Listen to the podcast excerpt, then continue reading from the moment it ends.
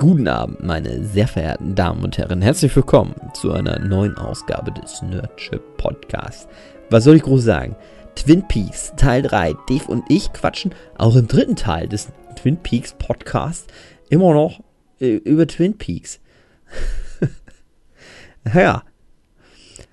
Ähm, hört euch doch die ersten zwei Teile am besten nochmal an und macht eure eigene Zusammenfassung ich, ich, ich, ich weiß auch nicht mehr so genau, wo wir stehen geblieben sind. es ist so schwierig. Es ist, es, wenn es schon so schwierig ist, unseren Podcast über Twin Peaks zusammenzufassen. Was glaubst du erst, wie schwierig das war, Twin Peaks an sich zusammenzufassen? So sieht es nämlich aus. Ich verrate schon mal vorweg, die ganzen nächsten Folgen, die nach dieser Folge kommen, die hängen alle noch mit Twin Peaks zusammen. Also an eurer Stelle würde ich langsam mal Twin Peaks angucken. Naja. Dann, wir sehen uns dann.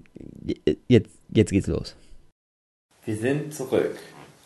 Twin Peaks Staffel 3. Es ist einmal zur, äh, für euch zur Verörderung halb 4 Uhr nachts. 20 vor 4 im Prinzip schon. Schon ganz schön spät, hätte ich jetzt nicht so gedacht. Ja, typische Potscats-Zeit. Ja. Das sind wir heiß um die Zeit. Das ist, ähm, weil wir einen halben Booster Energy Drink getrunken haben. Mhm. Deswegen sind wir mhm. fit. Mhm. Und was wir über Twin Peaks gesprochen haben. Genau. Ich muss sagen, bei mir ist es so. Ich habe die, die, die letzte Folge vor der Konichi angeguckt. Das ja. heißt, das ist jetzt, wie, wie lange her? Eine, über eine Woche. Bisschen über eine Woche her. Anderthalb Wochen jetzt fast. Und ich brauchte halt da irgendwie so ein Ventil für und ich konnte nicht. Das ist. Das, ah, wie, wie so Hodendruck. Mhm. Und jetzt halt einfach nur mal das runtererzählen. Ich brauche nicht mal unbedingt so jetzt eine Bestätigung, dass das richtig oder falsch ist, ah. aber einfach nur halt das mal zu ordnen, indem man das halt einfach mal erzählt. Und vielleicht, ja gut, es wird ja jetzt niemanden geben, der sich das anhört, ohne die Staffel geguckt zu haben. Halt nur um ins Quatschen zu hören, das bringt ja glaube ich nicht. Aber wie schwierig das ist, da einen Sinn reinzubringen. Ah. Dass das nicht selbstverständlich ist, da halt irgendwie logische Schlüsse zu ziehen. Hm. Ja, naja, ich, ich glaube, ich glaub, wir kommen aber am Ende auf ein perfektes Ergebnis, wo wir dann sagen können, das ist die definitive Antwort. Alle anderen liegen falsch. Genau. Das Ding ist halt, ich finde es so schön, wie das jetzt da zu diesem Schluss sozusagen gekommen ist.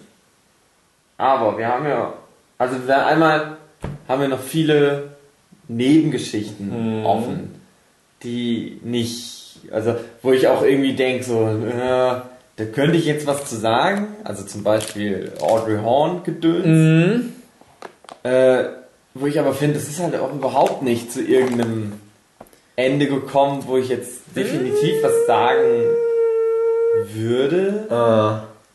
Äh, kann man so sehen, kann man noch was so Ja, also ähm, Man kann so viel sagen, es gibt keine Lösung dafür. Ja, ja. Man kann halt ein bisschen rumraten aus mhm. Spaß, ja. Ähm, und dann müssten wir halt nochmal angehen, auf jeden Fall die letzten zwei. Oh ja. Also, mh, mm, generell kann man halt noch so, so Meta-Themen sich da rausfinden ja, und so weiter. Das ist ganz klar. Ich finde zum Beispiel, also äh, deine Lösung für die Ducky-Nummer im Allgemeinen finde ich sehr schön. Ich finde, das war aber halt auch Großteil einfach mal so. Hier Leute, guck mal. Das ist eine lustige Geschichte über Bären. Das ist auch mal cool. Komm mal wieder runter.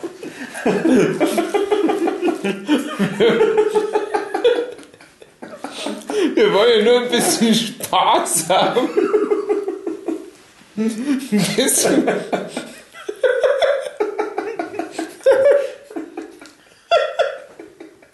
ein bisschen Kohle von Showtime abgreifen.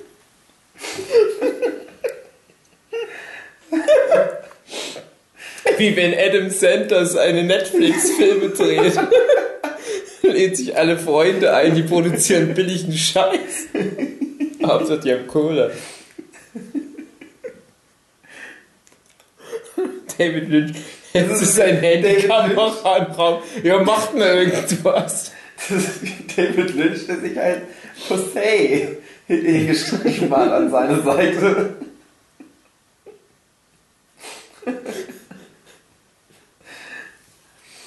Oh Du hast Mann. halt.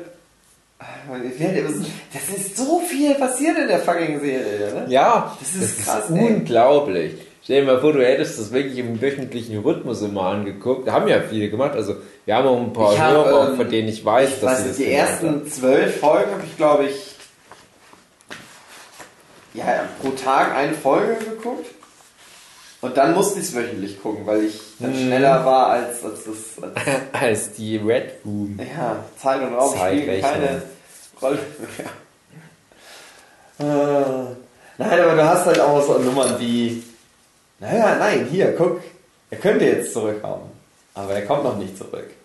Bing bong. Und dann eben halt auch, äh, dann kommt Dale Cooper zurück, aber es ist halt aber nur für eine Folge und dann wird's wieder, dann wird's wieder komisch. Ja.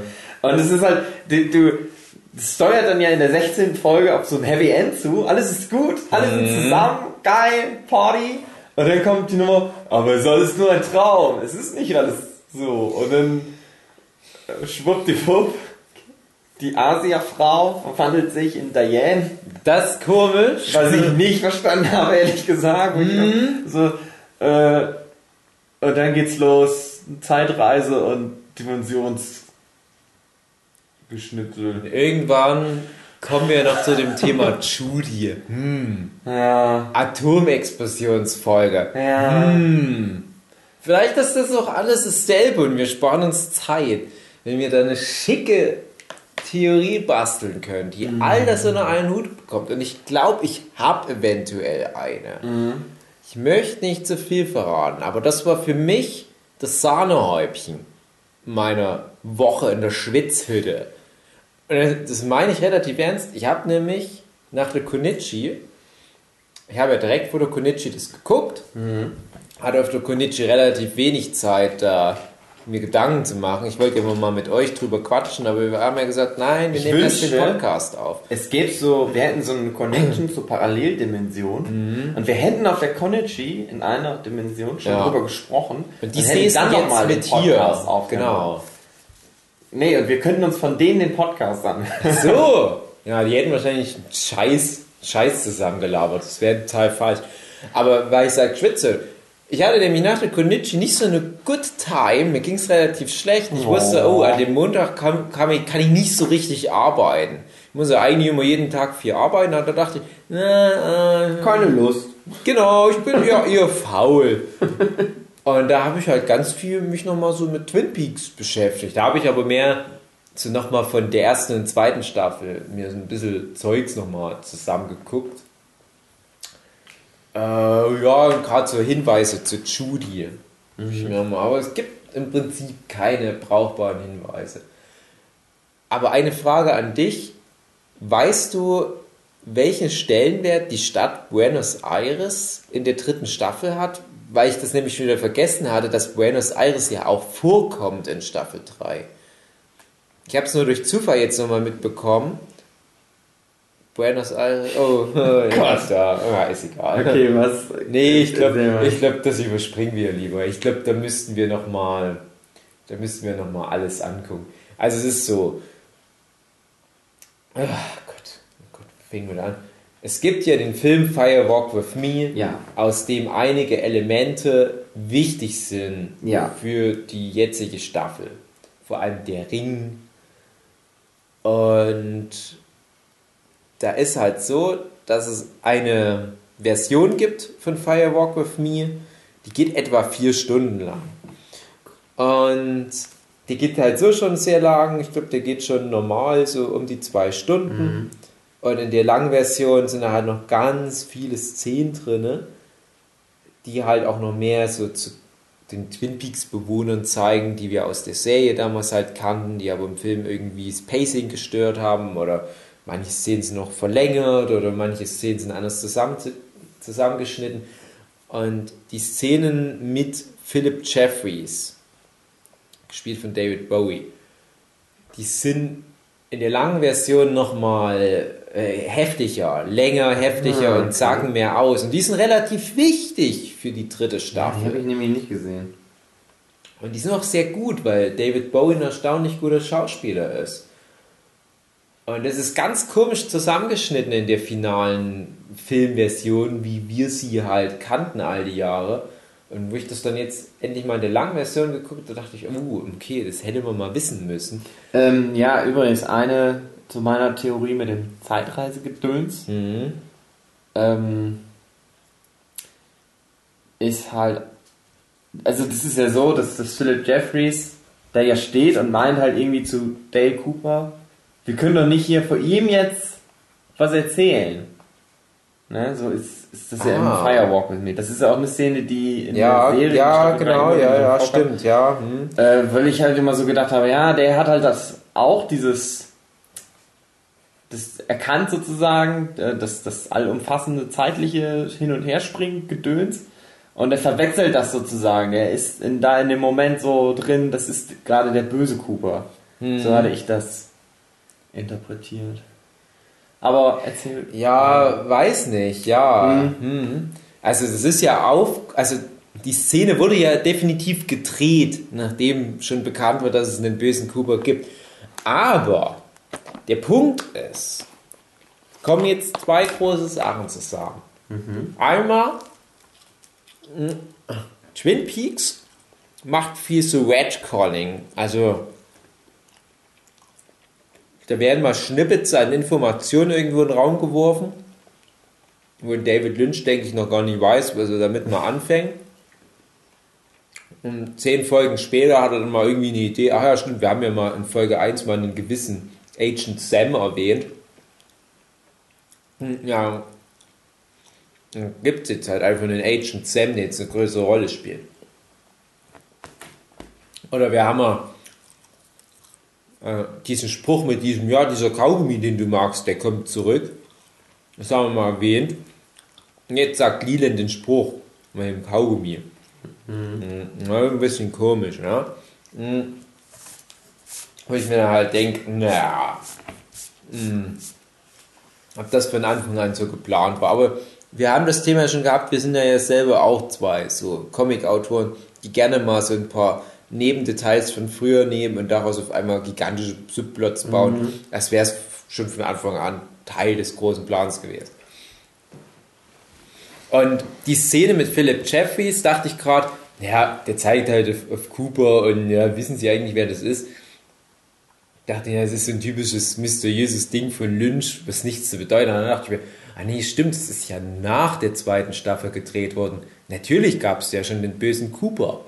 Und dann denke ich auch gerade, das ist nämlich das zweite große Ding, dass David Bowie eigentlich eine größere Rolle in der dritten Staffel bekommen sollte. Und die haben ja die dritte Staffel viereinhalb Jahre lang gedreht und äh, zwischendurch ist David Bowie krank geworden, hatte halt seine Krebserkrankung, ist ja dann leider auch relativ früh, ich glaube 2016 gestorben, ich glaube schon im Januar.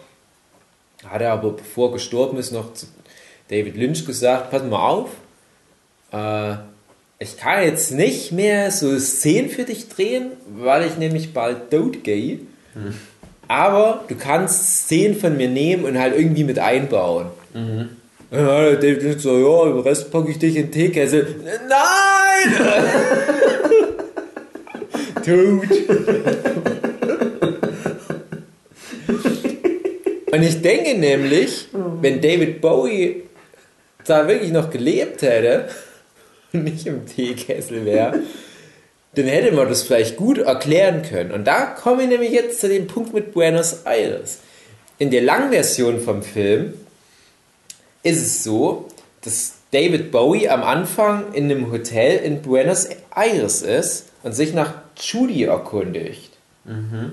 Und dann sagt ein Mann an der Rezeption, ja, äh, Judy hat hier einen Brief für sie dagelassen und sagt halt nur, dass es eine junge Frau ist. Und dann später kommt die Szene mit Philip Jeffries im FBI-Büro. Und die ist aber halt auch viel länger und ausführlicher und besser, weil halt das cool ist einfach.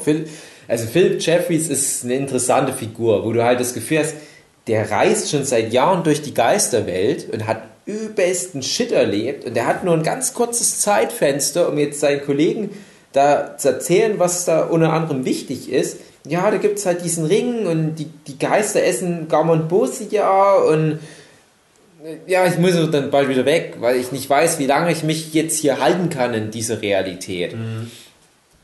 Und dann ist es halt so, dass der gewaltsam aus diesem Büro rausgezogen wird. Mhm. Also wie, wie als wäre der halt so oft durch diese Realitäten gesprungen, dass sein Körper nicht mehr fest an einem Ort verweilen kann. Das ist so meine Interpretation gewesen. Und dann landet er halt wieder in Buenos Aires und ist halt der hat übelste Schmerzen und hinter ihm ist wie so eine verkugelte Wand, als wäre er halt durch die Wand durchgekommen. Mhm. Es ist ja auch so jetzt bei dem Cooper, bei seiner Reise aus dem, aus, aus dem Red Room raus, auch so ein bisschen deutlich geworden, dass der mehrere Stationen durchläuft, zum Beispiel diesen Glaskasten in New York, dass halt diese Dimensionsreisen so, so quer durch verschiedenste Koordinaten in Raum und Zeit durchgehen. Mhm. Und bei dem Philip Jeffries ist halt Buenos Aires halt irgendwie immer so ein Hotspot. Also der, der kann irgendwie über diese Rooms oder über diese, was weiß ich, Lodges, reist er halt da quer durch Amerika, von Südamerika nach Nordamerika ähm, und landet aber am Ende wieder in Buenos Aires und weiß aber nicht, welches Jahr es ist. Mhm. Ja, das ist ein wichtiger Punkt, der ja mhm. letztes Zitat von Cooper in der ganzen ja. Serie. Und da dachte ich mir, ja, okay, also ist der anscheinend halt irgendwie auch ein Zeitreisender, nicht nur ein Raumzeit, äh, nicht nur ein Raum- und Dimensionsreisender sozusagen, sondern auch ein Zeitreisender. Es wird zumindest angedeutet. Und er wusste wahrscheinlich schon, dass mit Cooper da was nicht stimmt. Und das würde ja im Kanon der ursprünglichen Idee, was Lynch machen wollte mit dem Bad Cooper, Cooper würde das ja passen. Dass halt Philip Jeffries irgendwie dann an den Ermittlungen gegen den bösen Cooper beteiligt war und so weiter. Aber so macht das ja jetzt nicht mehr so wirklich Sinn. Mhm. Aber es kann ja trotzdem irgendwie sein, dass Philip Jeffries was mitbekommen hat, weil er ja jetzt anscheinend Teil des der White Lodge ist mhm. und da halt über den Riesen irgendwie Zugang hat an, durch halt Informationen da rankommt. Und dass da auch der Philip Jeffries, den wir in dem Film gesehen haben, vielleicht sogar in Zukunft Philip Jeffries ist. Post-Teekessel. Keine Ahnung. Es sind alles nur wilde Spekulationen. Ist, aber der Punkt ist, ich frage mich, wie die Geschichte verlaufen wäre, oder was jetzt das Interpretationspotenzial wäre, wenn David Bowie nicht gestorben wäre. Mhm. Und wir halt jetzt noch mehr spekulieren könnten, auf was der sich da bezogen hat, als er auf Kubo gezeigt hat. Nee, wisst, wisst ihr, welcher Kubo das gerade ist? In welchem Jahr sind wir jetzt gerade genau? Naja, gut, das sind halt, äh, Philip Jeffries ist kompliziert. Aber, ja, wo waren wir davor? Genau, Buenos Aires, ja. Und Buenos Aires, darauf wollte ich nur noch hinaus, äh, habe ich jetzt nur noch mal in eine Folge kurz reingeguckt und habe gesehen, dass der Buenos Aires mal kurz ein Schauplatz war. Und ich habe aber dann nicht noch mal in andere Folgen reingeguckt, um das noch mal nachzuschauen. Äh, das war ich mich Folge 5 oder 6, schätze ich mal. Und da ist da Buenos Aires und da ist da wie eine Kiste, ich weiß nicht, mit einem Buch oder was, und dann ist die auf einmal weg. Mhm so aus dem Kontext gerissen wusste ich jetzt nicht mehr, was das bedeutet. Und ich frage mich, ob da noch mehr Szenen in Buenos Aires waren, weil Buenos Aires scheint ja was Wichtiges zu sein. Halt auch so ein Hotspot ja. für die Geisteraktivität. Naja. Aber wo waren wir davor? Das Philip Jeffries Gedöns. Hm. Ja, und die letzten beiden Folgen und Mhm. Sowas. oh je. Ja, dann erzähl mal. Letzten beiden Fragen. Was passiert, wo, wann, oder sagen wir mal, ich finde es ist noch oh. relativ klar, der böse Cooper geht tot. Dank Handschuhman. Wobei ich da noch dachte, das ist wie bei Inuyasha mit dem Juwel vier Seelen. Dass die Splitter so rumfliegen und jetzt viele Leute den halt abbekommen. Nein! Dumme Fetch-Quest wie bei Sailor Moon. In jeder Folge wird dann irgendwie so ein Bäcker, der aber so übereifrig ist, die perfekte Brezel backen will, der verwandelt sich dann so ein Brezelmonster. Wie fandst du das, dass halt Handschuhmann die bösen Dumm. Kuh.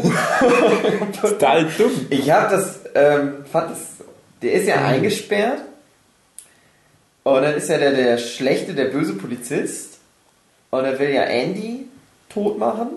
Ja. Und Asia-Frau.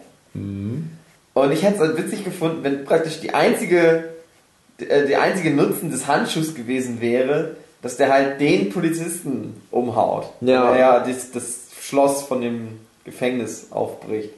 Das hätte ich super gefunden, wenn das halt sozusagen das Ding wäre, weswegen der Typ unbedingt an dem und dem Ort sein musste, damit Andy halt das überlebt und Ach so, Asia-Frau mhm. das überlebt. Ja, Das ja. wäre stimmt. witzig gewesen. Aber nee, der ist auch dafür da, um den bösen Kuba kaputt zu hauen. Kuba selber hat er ja gar nicht so viel gemacht. Nö. eigentlich. Hat ihm dann den Ring aufgesetzt. Und er wusste halt, dass er da sein muss. Aber das ist auch wichtig. Man muss Ja. auch mal wissen, wo man hin Dabei soll. ist alles. Äh, wie fandst du Lu äh, Lucy? Äh, die. Nee, wie heißt er denn? Welche meinst du? Ja, die Rezeptionistin. Ja, die Lucy. Lucy ist Lucy, Lucy. Lucy Okay. Brandon oder so ähnlich. sie den Die- Kuba einfach kalt Ja, das fand ich komisch, aber generell Lucy war ich erstaunt, dass die am ehesten noch wie damals aussah. Mhm. Sue hatte gemeint, nee, die sieht alten Scheiße aus. Aber ich fand, nee, so habe ich Lucy in Erinnerung. Ein klein, klein, kleines bisschen älter, aber Bisschen ich älter fand geworden, aber- so ziemlich die meisten anderen Figuren, da hat das Alter doch deutlicher äh, Spuren hinterlassen. Mhm. Ich habe mich trotzdem halt gefreut über die alten Charaktere. Ja, das Das ist schön einfache Figuren auch. Ja, aber dass die halt den so, so ganz einfach so mal wegschießt, war schon krass. Naja. Das war halt so eine Gemeinschaftsaktion. Ja, diese ganze Plotline mit, dass sie nicht versteht, wie Handys. Ja. Ja. Und das dann lernt dadurch, dass es zwei Coopers gibt. Äh, also pass auf, der Tag ist gerettet. Ich mache wieder mal eine Zusammenfassung. Der Tag ist gerettet. Alle sind, alle sind da, die Polizei mit Twin Peaks und können eine schöne Abschlussfeuer eigentlich feiern. Und äh, alles ist gut. Äh, äh, äh, Diane ist kommt, die Asia-Frau löst sich auf. Warum nicht? Ich meine, brauchen wir ja nicht. Die sieht ja auch eh nichts so viel. Asia-Quote ist erfüllt. So, löst sich auf, Diane ist am Start. Und dann ist auf einmal das Gesicht von der Cooper ganz groß, so überlagert und man fragt sich noch, sehen die das jetzt auch oder ist das nur für uns? Und er sagt, es Komisch. ist alles nur ein Traum. Komisch ist das. Und dann David Lynch, es ist auf einmal nicht mehr äh, Da- Da- Cole, wie heißt der noch? Gordon Cole? Nee. Gordon Cole. Gordon Cole. Es ist auf einmal nicht mehr Gordon Cole, sondern ab da ist es David Lynch, der sagt, komm, wir machen jetzt alles anders. Es ist keine echte äh, Theorie, die ich jetzt hatte, aber jetzt gerade wo ich sag's, finde ich es eigentlich gar nicht so doof, dass er dann auf einmal David Lynch ist und sagt, komm, ich gehe jetzt noch mal in eine andere Serie einfach rein. Ja, auf einmal geht er durch die Tür. Äh, was kommt, kommt denn dann die Szene, wo sie mit der Elektrizität und dem Auto in die andere Dimension reisen? Oder kommt Nee. dann erst die Laura Palmer? Erst kommt die komplette Laura Palmer Okay, Nummer. Erst, also, Laura Palmer. Ja, also die, da, dann kommt halt das, die gehen in das Great Northern Hotel, gehen halt durch den Convenience Store, glaube ich, halt auch. Zur, also mit Mike zusammen zur White Lodge, also ich nenne es jetzt White Lodge, beim Riesen halt mal vorbeischauen, was der so gerade macht. Äh, Toast. Nee, Moment. Ja, also das ist halt meine Theorie, Ja, dass ja, da ja. halt dann Kuba beim Riesen auch ist. Ich weiß es nicht.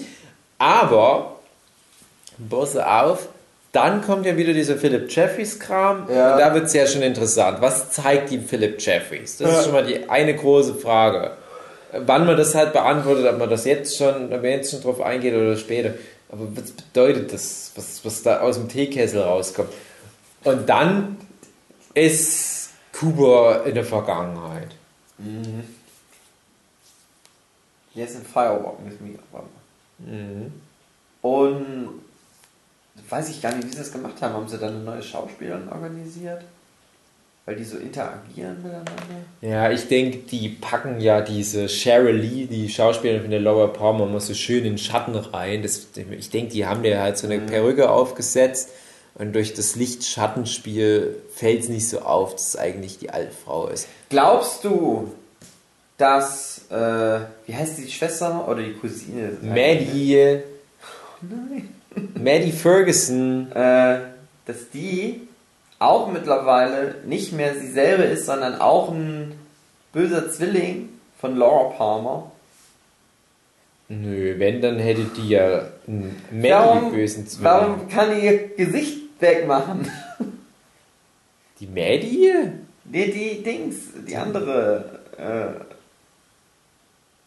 es gibt doch eine, die lebt und die sieht genauso aus wie Laura Palmer. Die, die ist so böse. Die, im- du meinst ihre Mutter? Nein.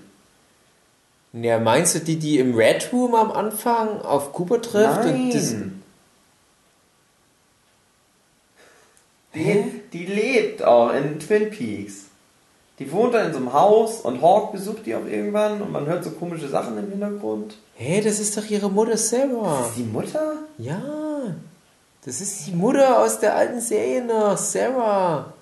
Die wird dann wichtig für meine Theorie. Merkt ihr den Namen? Sarah Palmer. Das ist die Mutter. Grace Zabriskie oder wie die Schauspieler heißt. Ja, okay. Oh nein, Huki. Die sieht aber auch noch echt so aus. Die sah damals schon uralt aus. Und jetzt ist die, glaube ich, so Ja. 85 Jahre alt oder so. Ach, das war alles ganz komisch. Da habe ich eine Theorie zu. Also, Okay, äh, also dein Vergangenheitsgedöns. Er versucht, Laura Palmer zu rennen und er schafft es eigentlich auch. Und sie sagt noch, ich habe hier nur einen Traum gesehen. Was stimmt. Das war wurde sexy Traum. Firewalk irgendwie schon mal Genau. angeteased, dass die sich schon kannten. Dann gibt's eine gute aufbereitete Szene von der Anfangsszene von Twin Peaks. Booty von Game One Es versteht keiner gerade den Game. Es sind zwar alle Asiaten gleich aussehen, laut Marcel Hugenschütt. Ist Josie Packard, Booty von Game One und Jackie Chan und äh, Shoyan Fett. und die Leiche ist weg. So, Mhm. wie geht's dann weiter? Naja, Dann also, ist Laura ja weg. die haben ja mal- äh, genau. Die gehen jetzt Hand in Hand durch den Wald und auf einmal ist sie weg. Genau. Äh, die, die, die, die, die, ist, die ist weg. Ähm, aber History is rewritten. Und Kuba kommt halt da wieder raus aus dem. Es ist ja im Prinzip komischerweise, ja, wie das so dieses Red Room Portal, wo der halt rauskommt. Und da trifft er halt auf Diane, die dort schon auf ihn wartet. Und Diane sagt halt, komm mal, Kuba in dem Auto rein. Und dann fahren die halt los zu diesem Punkt, 430 Meilen entfernt. Wo sie dann den Übergang haben. Zur Mautstraße? Oder was für ein Übergang, Hui? Der Übergang zu. Also einmal wichtig, Elektrizität Mhm. ist am Start. Ja, und dann weiß ich nicht genau. Übergang ins Next Level oder was? In Bizarroverse. ah. Die nächste Dimension. das ist halt das, wo ich am längsten dran geknabbert hatte, glaube ich, was, was das alles zu bedeuten hatte. Auf jeden Fall. Sie fahren los mit dem Auto. So eine Art Dimensionswechsel findet statt. Dann kommen sie an dem Hotel an. An so einem Stunden, ne, nicht Stundenhotel, einfach an so einem Reisehotel. Der Jan sieht sich selber. Mhm.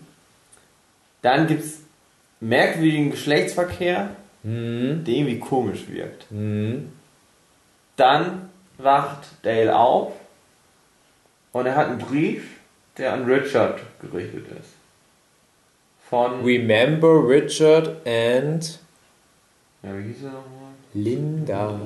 Genau, also von Linda an Richard. Wo man jetzt theoretisch vielleicht davon ausgehen könnte, sind die jetzt. Naja, egal. Er geht raus und es ist ein anderes Auto. Mhm. Mit dem, als das, womit sie gekommen sind. Und auch ein anderes Hotel. Genau. Und können, man könnte sagen, okay, die sind nochmal irgendwie wieder woanders. Dann fährt er weiter und äh, ist ja noch auf der Suche. Kommt in das. Wie heißt das denn Diner nochmal? Das. Ah, auch schon irgendwie so ein Double Arm und ein anderes, so ein Ja. bisschen anderes. Hm. Alles ein bisschen anders. Genau. Legt sich mit so Typen an, die nicht besonders gut leiden können. Um rauszufinden hier. Nee, das Deine, äh, wo die zuerst sind, klar, das ist ja Judys. Stimmt ja, Judys Diner. Ja. ja. Später kommt die halt noch in, an, an dem Double R vorbei. So rum ist es, ja. Die sind ja erst in Odessa in Texas. Ja, ja.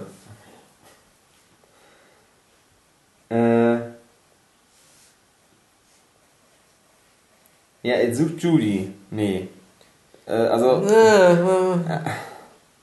Das ist schon Teil der Frage. Sucht er Judy? Ha. er kommt dann ja bei im Prinzip Laura Palmer an. Aber es ist nicht Laura Palmer. Und die hatten eine Leiche im Haus. Sondern es ist Page irgendwas. Ja. Oder irgendwas Page heißt hier. Und Aber es ist an der, da stellt Schauspielerin er sich aber auch als Dale Palmer. Cooper vor, oder? Äh, stellt sich dann nicht als weiß nicht, ob er sich überhaupt vorstellt, ehrlich gesagt. Ich denke mal, wenn, dann wohl eher als Dale Cooper. Aber es ist halt eindeutig, das ist halt die Schauspielerin von Laura Palmer. Mhm. Aber die scheint wohl nicht zu wissen, wer Laura Palmer ist. Ja. Und dann fahren sie los. Nach Twin Peaks. Genau, also er kann sie irgendwie überzeugen, mitzukommen, weil sie ja ein bisschen Stress gerade hat mit Ja. diesem toten Mann in ihrer Wohnung, den sie wohl da wohl auch erschossen hat. Und die fahren zum Haus der Palmers. Und da ist die Mutter dann. Am Start. Aber es ist nicht die Mutter. Ja, die Mutter ist nicht am Start. Das wäre die richtige Aussage gewesen. Das ist eine andere Frau am Start. Ganz andere. Ach, ich bin auch gerade beim. Ja, okay. Ich habe gerade. Ich habe gerade in meinem Kopf Firewalk with Me auf einmal drin gehabt. Welche Szene? Wo die. Es gibt diese, wo die am Tisch sitzen und dann hast du diese. Äh, das mit Leland ganz unangenehm ist. Hm, ja, Und die Mutter ist da ja schon so ein bisschen ja. rauchermäßig am Start und sowas. Auf jeden Fall ist alles irgendwie ganz anders. Und dann kommt halt die letzte Szene. Welches, welches Jahr haben wir? wo Cooper so ganz komisch geht. Das ist, das ist mir so extrem in Erinnerung geblieben, weil es sich so ein bisschen nach vorn beugt, so wie Maggies Oma. Und dann so, welche, ja, haben wir. Und Paige, also diese Alternativuniversums-Lore. Wir haben halt jetzt mittlerweile gesehen, dass in dem komischen neuen Universum alles ein bisschen anders, ein bisschen weniger schön auch ist. Na, sie guckt nochmal zu dem Haus und da, Elektrizität. aber sie hört noch, wie ihre Mutter Laura ruft. Oh, Und dann der typische Laura Palmer Schrei. Ich würde ihn so gern nachmachen. Das ist der beste Schrei auf der ganzen Welt. Wenn ich So schaffe, spiele ich ihn jetzt ein.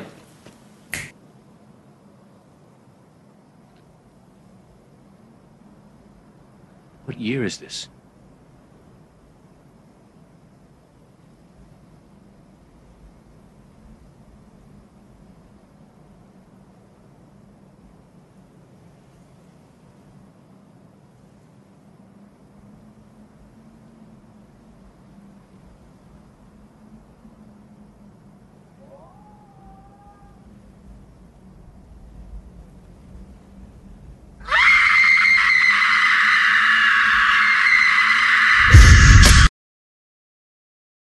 Hui. Hui, hui, hui. Was für ein Schrei. Geht durch Mark und, Und dann das Bein. Absparen. Ende für immer von Twin Peaks. Und ich dachte, hä? Ah, die hatten so viel Zeit und haben die nicht genutzt, weil die, der Großteil der letzten Folge Cooper und Bizarro Laura Palmer sitzen im Auto und reden nicht. Ja. Das ist so wie, wie so ein Fiebertraum. Das endet einfach nicht. Und dann am Ende, äh, nee, das ist das falsche Haus oder was? Nee, äh, warum sind wir hierher gekommen?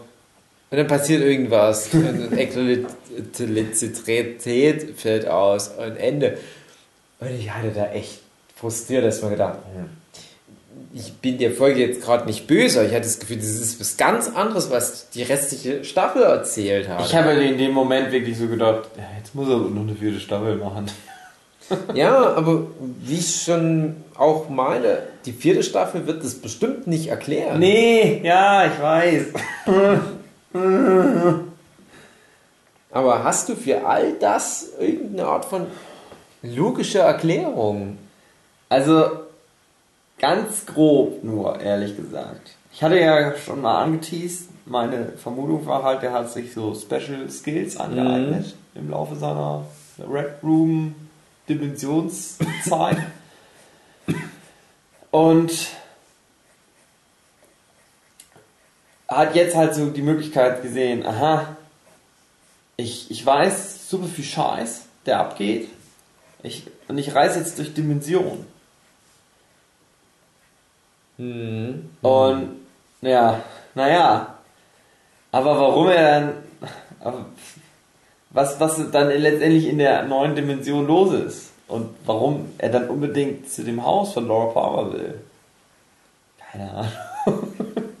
Und auf jeden Fall, naja, die letzte Szene, dass er dann halt über das Jahr verwirrt ist. Weil er halt nicht so kann. Wie er das will. Ehrlich gesagt, ich bin ein bisschen verwirrt. Ein bisschen. Ich bin da noch nicht so richtig zu einer. zu so einer. für mich selber befriedigen. Das ist ja das Ding, man kommt ja wahrscheinlich nicht, eh nicht zu einer ultimativen Ja, Schlussfolgerung. nicht. Aber zu so einer befriedigenden Schlussfolgerung bin ich für mich selber noch nicht gekommen. Naja, also bei mir ist das Problem, für eine befriedigende Schlussfolgerung bräuchte ich mehr offizielle Hinweise. Weil ich das Gefühl habe, selbst wenn ich für mich irgendwie was Rundes da rausziehe, wie bei Don't Fuck Me, I'm Scarred. Ich müsste dann halt immer denken, ja, aber ich will es offizieller. Gib mir noch ein paar mehr Brotkrumen. Ich will da, ich, ich will gar nicht alles mir selber ausdenken. Ich, die sollen immer mitmachen. Äh, aber ich habe, finde ich, was Gutes, also was für mich funktioniert, aber ich jetzt nicht behaupten will, dass das ultimativ gut auch für die Hörer ist. Aber was, was für mich funktioniert, also so- ich habe ja bisher halt schon einige Punkte aus meiner Theorie genannt, die ich auch losgelöst von diesem ganzen Kram am Ende auch behandeln kann. Und dieser ganze Kram mit Judy wird halt so spät erst in den Raum geworfen.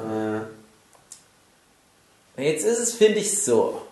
Philip Jeffries erwähnt ja Judy schon in dem Film. Und ich glaube, das ist halt echt so ein Punkt. Die hatten damals noch keine Idee, was die mit Judy machen. Ah. Das ist einfach. Die haben damals halt irgendwie so diesen Namen Judy in den Raum geworfen. So nach dem Motto, ja, vielleicht kriegen wir doch noch mal eine Staffel, wenn der Film jetzt so ein Riesenerfolg wird. War übrigens in Japan ein großer Erfolg, aber im Rest der Welt. Die Japaner, die stehen halt auf diesen ganzen Vergewaltigungskram total. Ah, Hauptsache es bleibt in der Familie. Äh, ohne Scheiß, guckt euch mal den Film Familie mit umgekehrtem Düsenantrieb an. Also, mehr sage ich dazu nicht. Also ich kenne jetzt noch einen Film auf jeden Fall. Ja, ich weiß, welchen du meinst. Äh, Kuh. wie, Da wie? gibt's Die, die, der von Takashi Miike, der total Ja, billig produzierte mit der Leiche. gibt's auch Szenen mit Vater, Tochter, Ja. Spaß. Ist das der, den meinen wir denselben? Wie heißt denn der? Leiche, ich weiß nicht. Also, ja doch, genau, da ist die Leiche und dann fickt der Vater auf die Leiche und Ja. die ist dann in der Leichenstarre und dann kommt er nicht mehr Genau. raus. Aber die Mutter hat irgendwie ganz viel Öl am Start. Genau, ja, das ist der Film. Ja, ja. Wie heißt denn der gleich Das nochmal? ist ja cool. Echt? Ja. Wie? Visitor Q. Visitor Q. Ja, stimmt. Ja, es macht wieder Klick. Visitor Q. Da ist am Anfang der die Familie hat Probleme, am Anfang kommt der Typ und dann haut er dem einen irgendwie mit dem Stein auf den Kopf und sagt, Ja. ich löse jetzt eure Probleme. Und zum Schluss ist auch alles ganz gut. Ja. Ah, komischer Film. Die war noch was mit einem Junge, der gemobbt wird. Oder der Junge Ja, mobbt die genau. Mutter aber halt auch. Und ja, Und die Mutter ist ganz komisch drauf und hat so einen Hüftschaden. die kriegt doch dann halt auch irgendwie so sexuell da Verlangen nach Erniedrigung oder irgendwas sowas. Die geht, glaube ich, in den Puff auf jeden Fall. Genau. und dann der- findet sie einen, der darauf steht, dass die halt so behindert ist ein bisschen. Und ja, der Vater, der hat halt Spaß mit Leichen auf einmal. genau. Also Tochter es- weiß ich es nicht. könnte auch Twin Peaks Fire Walk with Me sein, genau genommen. Steckt da noch ein Zwerg irgendwo mit rein, der einen Ring hat? Und da geht's los. Naja. Ja, sag mal deine Theorie für die letzten Also. Folgen. Äh, dieser ganze Kram mit Judy, wie gesagt, der wird dann am Ende noch so drauf gepumpt. Das Komische ist ja, du denkst die ganze Staffel, das Endziel ist, den bösen Cooper aufzuhalten. Das wäre es ja auch irgendwie komisch. Ich hatte halt, wie gesagt, die Idee, hätte es da, damals relativ früh eine dritte Staffel gegeben. Wäre das alles anders gewesen. David Lynch wollte ja bei Twin Peaks bleiben. Der hätte ja das noch lange gemacht. Der hatte ja so ein bisschen die Hoffnung, ja, wir machen jetzt mal ein total geiles Serien- oder erstmal Staffelfinale für Staffel 2. Sodass da die Leute unbedingt Staffel 3 wollen. Und egal, ob der Sender uns abgesetzt hat, die werden uns wieder ins Programm reinnehmen. Hat nicht funktioniert. Dann macht er den Film und dachte, hm, cool, wir haben jetzt den Film bekommen. Jetzt wird's aber. Jetzt, jetzt wird der Film halt übelst, übelst krass abgehen. Und er wollte ja dann erstmal gucken, na, dann mache ich mal drei Filme dran insgesamt. Film kommt raus, totaler Flop. Wird's wieder nichts mit diesen zwei anderen Filmen.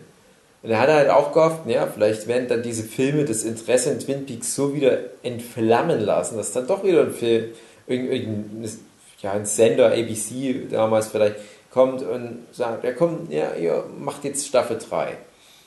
Das heißt, der hatte das eigentlich erst so als Fünfjahresplan geführt, Twin Peaks, und musste das ja dann abbrechen. Und ich denke halt immer, das wäre dann die Geschichte Cooper versus Cooper, sozusagen, ja, also so Death Note mäßig gewesen.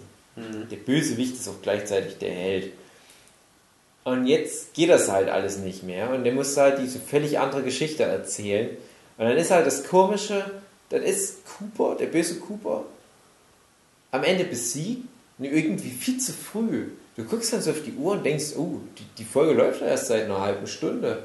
Und es ist nur die vorletzte Folge. Und ich weiß noch, dass ich damals dann während der Folge, ich glaube spätestens als dann Cooper aufs Polizeirevier ging und deutlich wurde, oh, also das, das wird hier bös enden für irgendjemand. Also hier nimmt noch jemand Schaden. Das fühlte sich alles so nach Serienfinale an. Also das fühlt sich wirklich wie das Ende von Twin Peaks dann an. Und da habe ich dann echt, echt nochmal geguckt, weil ich dachte, ah, das hat doch 18 Folgen und nicht 17. Das ist jetzt Folge 17. Stimmt das nicht? Und da habe ich extra pausiert, um nochmal fix im Internet zu gucken, ist das jetzt vielleicht doch die letzte Folge? Habe ich jetzt doch irgendwie was falsch? Dann habe ich gesehen, nee, nee, nee, es ist wirklich die vorletzte Folge. Ich dachte, ja, aber das war's doch jetzt fast. Ja, dann ist das halt, dass Cooper so zersplittert, dieser Bobball. Ah, da muss man auch nochmal, das ist nochmal ein Riesenfass. Ähm, der Bobball zersplittert. Ich habe eine Frage an ja. dich. Effekte in Twin Peaks. Mhm. Ähm, denkst du, die sind bewusst Ja. so, wie sie sind? Genau. Weil die hatten doch schon auch ein bisschen Budget. Ja, ich denke, ein paar Effekte sind halt vielleicht, hm, die, die hätten schon noch ein bisschen besser aussehen können, weil ich glaube, das war dann nicht so unbedingt der primäre Wunsch. Aber ich denke, im Großen und Ganzen wollten die das so machen, auf- aufgrund dieser Artsy-Farziness. Und ich glaube, das hat halt auch was Beunruhigendes, wenn du deine Effekte nicht mal mehr vorherahnen kannst. Also, Okay. das sind ja wirklich Mhm. teilweise Effekte, die sehen aus wie so Standbild und schnippel die Schnapp. Ja, genau. Hätte ich aber jetzt auch spontan gesagt, dass es, eigentlich, dass es so gewollt ist. Naja, jedenfalls, Weil manche Effekte sind halt auch geil. ja. Das stimmt. Schleimgedöns auskotzen zum Beispiel. Ja. Ja, jedenfalls äh, hatte ich dann halt gedacht, na okay, jetzt tut sich dieser Juveda für Seelenplot auf, aber das eigentlich die restliche Folge, die wir nur noch haben, viel zu wenig. Wenn jetzt irgendwie so ein Dutzend solcher Splitter verteilt sind, vielleicht in Twin Peaks, hm, das wäre ja auch ein schöner Startpunkt für die nächste Staffel. Aber auch total dumm, total un-Twin Peaksig, dass jetzt so eine Fetch-Quest wird. All diese Betroffenen wäre dann wahrscheinlich Hank, hätte dann so ein Ding abbekommen und hätte die Norma tot gemacht, nachdem die sich nach endlich den 30 Jahren oder so bekommen haben. Und in Hank geht dann so ein Juwelensplitter rein, dann ist der ganz böse und macht dann mit seiner Bob-Wut die Norma tot. Da dachte ich, dass sowas vielleicht kommt. Aber nö, anscheinend war das nicht so mit dem Juwel der vier Seelen. Und der Bob, der war dann halt tot. Aber dann kam ja noch das ganze Kram. Und jetzt passen wir auf. Okay. Jetzt ist es nämlich echt kompliziert. Und ich bin gerade so halb müde und ich hoffe, ich kriege das echt noch hin, weil das ist echt schwierig. Mittlerweile ist es übrigens halb fünf. Ah. Oh, fuck. Oh, ich glaube, da machen wir vielleicht doch nochmal eine Doppelfolge aus dem hier. Ah, okay. Cooper geht meiner Meinung nach. Da, also ja, gut, die Bob ist tot und die haben halt diese schöne Reunion-Szene. Ja. Und dieses Face ist so drüber Ja. gepackt. Und ja, das sagt dann irgendwas für einen Traum. So, nur hatte ich mir eine Theorie angeguckt. Eine einzige Theorie dachte ich mir, gucke ich an. Aber erst nachdem ich schon mit meiner Theorie im Prinzip durch war. Ja. Und die Theorie sagte aus, jetzt halte ich fest. Es war alles nur ein Traum. Jawohl. Nee. Entweder Ash hatte- Ketchum ist im Koma oder alles ist ein Traum oder diese Person ist diese Person. Ich hatte das eher so interpretiert wie, das ist halt eine Realität von vielen. Dieses Ende sozusagen für Twin Peaks. Äh, So hatte ich das mit dem Traum, was er da sagt, gedeutet. Ein traumhaftes Ende. ah. ah, Dream. Aber natürlich, also das ist das traumhafte Ende, aber natürlich ist nicht das, das was ihr kriegt, sondern Mhm. ihr kriegt noch Bono. Äh, Nein! so ungefähr. Naja, okay. Karte, Mach, Karte. weiter, mach, mach weiter. Aber das ist wichtig, trotzdem. Ja. Also, das fand ich so, also da muss ich kurz was sagen, so diese alles ist nur ein Traum-Theorie. Der Typ, von dem ich das angeguckt habe, der wirkte nicht dumm, im Gegenteil. Aber das hat mich so angekotzt. Der hat die Theorie auf ein halbstündiges YouTube-Video verpackt. Und eine Viertelstunde lang fasst er nochmal ein bisschen zusammen. Ich dachte, ja, ja, das klingt ganz gut. Teilweise auch Sachen, so Schlüsse, die ich nicht so gezogen habe, wo ich mir dachte, ja, okay, das ist gar nicht so schlecht. Und dann kommt er zu diesem, das ist alles nur ein Traum. Da dachte ich mir, oh nein, das ist, oh nein, das ist so faul. Und was der nämlich deswegen gemacht hat, der hat dann gesagt, okay, alles, was jetzt, was ich nicht beantworten kann, alles, was irgendwie komisch ist, das kann man ja mit Traumlogik erklären. Ja, Träume, die sind halt, sind vom Unterbewusstsein gesteuert. Da führt nun mal nicht jeder Storystrang wohin. Träume sind halt so. Und jetzt überleg mal, wir sind ja Medienschaffende. Wir sind ja sozusagen Autoren und was weiß ich was. Würdest du, wenn du nach über 25 Jahren deinen Traum verwirklichen kannst, zu deinem vielleicht mit Lieblingsprojekt zurückzukehren. Und du hast ganz viel Geld bekommen und hast ganz viele deiner alten Schauspieler nochmal akquirieren können, obwohl die teilweise schon über 90 sind. Und du kriegst 18 Folgen. Verschwendest du das dann alles für ein, es war alles nur ein Traum? Schlussakkord? Nein. Eben. Und ich glaube, so einen Scheiß können nur Leute, die noch nie eine Story geschrieben haben oder die noch nie mit Herzblut bei was dabei Das ist waren. halt die billigste. Scheiße. Billigste, dumme Scheiße. Ich kann zu jeder Serie diese. Theorie, es ist alles nur ein Traum. In Folge 5 von Staffel 3 schlägt sich die Figur XY am Kopf. Alles, was danach passiert, ist ein Kummertraum. Nein, ist es nicht. So. Und ich will. Hättest du das heute gesagt, das ist nur ein Traum gewesen. Gehauen. hättest du das Zimmer verlassen können, mein Freund. Hättest du den Podcast zu Hause anhören können auf YouTube. So, aber trotzdem ist die Szene wichtig, aber aus einem anderen Grund. Okay, dann äh, Cooper geht in sein altes Hotelzimmer, trifft auf Mike, die gehen da über den Convenience Store, kommen in die White Lodge, treffen Philip Jeffries, etwa zeitgleich, eventuell mit dem bösen Cooper, wegen Zeitgedöns. Und Cooper kriegt aber was anderes als vorher Philip Jeffries. Philip Jeffries hat halt so Koordinaten bekommen. Und Cooper trifft halt da irgendwann ja auch den Fireman. Ich denke mal, vielleicht vorher, vielleicht nein, ich weiß nicht, ist egal. So, und was kriegt er denn von Philip Jeffries? Er kriegt von Philip Jeffries erst dieses Eulenkäfig-Symbol. In dem Fall würde ich mal sagen, es ist ja so. Cooper will ja auch irgendwie zu Judy. Und Judy wurde ja in Folge 17, glaube ich, jetzt das erste Mal erwähnt. Das erste Mal so richtig. Die sagt ja Gordon Cole zu seinen Kollegen, zu Tammy und Albert. Es ist so, Leute, ich habe es euch noch nicht erzählt, dann gibt es halt diese super böse Entität Judy, auch bekannt als Chow Day. Kommt ein bisschen spät in der Staffel, wir haben ja nicht mehr so viele Folgen, aber ja, hört euch das mal an. Und Philip Jeffries war auf der Suche nach der und wir hatten halt so einen Plan zusammen mit, mit Cooper hatte ich den dann und dem Major Briggs, wie wir Judy irgendwie stoppen können. Aber dann sind die halt beide verschwunden. Ja, und dann habe ich mich da nicht mehr so drum gekümmert, dann hat es mich nicht mehr so interessiert. Da hatte ich dann diese französische Freundin und ja. Okay. Aber jetzt irgendwie ist es denen wieder eingefallen, jetzt können sie ja diesen Plan beenden, weil ja Major Briggs, tada, jetzt einen Zugang zu denen hat über die White Lodge. So. Und jetzt hatte ich das Gefühl, jeder von den dreien hat irgendwie Informationen, die die anderen nicht haben, deswegen brauchten die sich alle drei. Und es war wichtig, halt irgendwie auch an Major Briggs ranzukommen.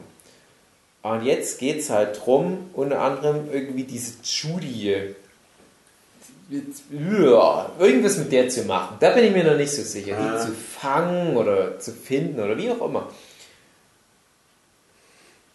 Und ja, jetzt überlege ich, wo ich jetzt weitermache mit der Theorie. Aber ich sag mal so, das Thema, wer ist Judy? Es ist ja am Anfang dieses Monster im Käfig. Und das Monster taucht ja dann wieder in der berühmten Atomexplosionsfolge auf. Folge 8. Folge 8, das ist die Folge, wo am Anfang Kubo, der Böse, erschossen wird, dann kommt die Woodsman, machen den wieder heile und aus seinem Bauch kommt ja Bob raus. Ich, hab das, ich weiß nicht, warum da Bob im Ei rauskam, aber es wurde halt mal gezeigt. Guck mal hier, Bob ist da. In dem Bauch drin. Im Ei.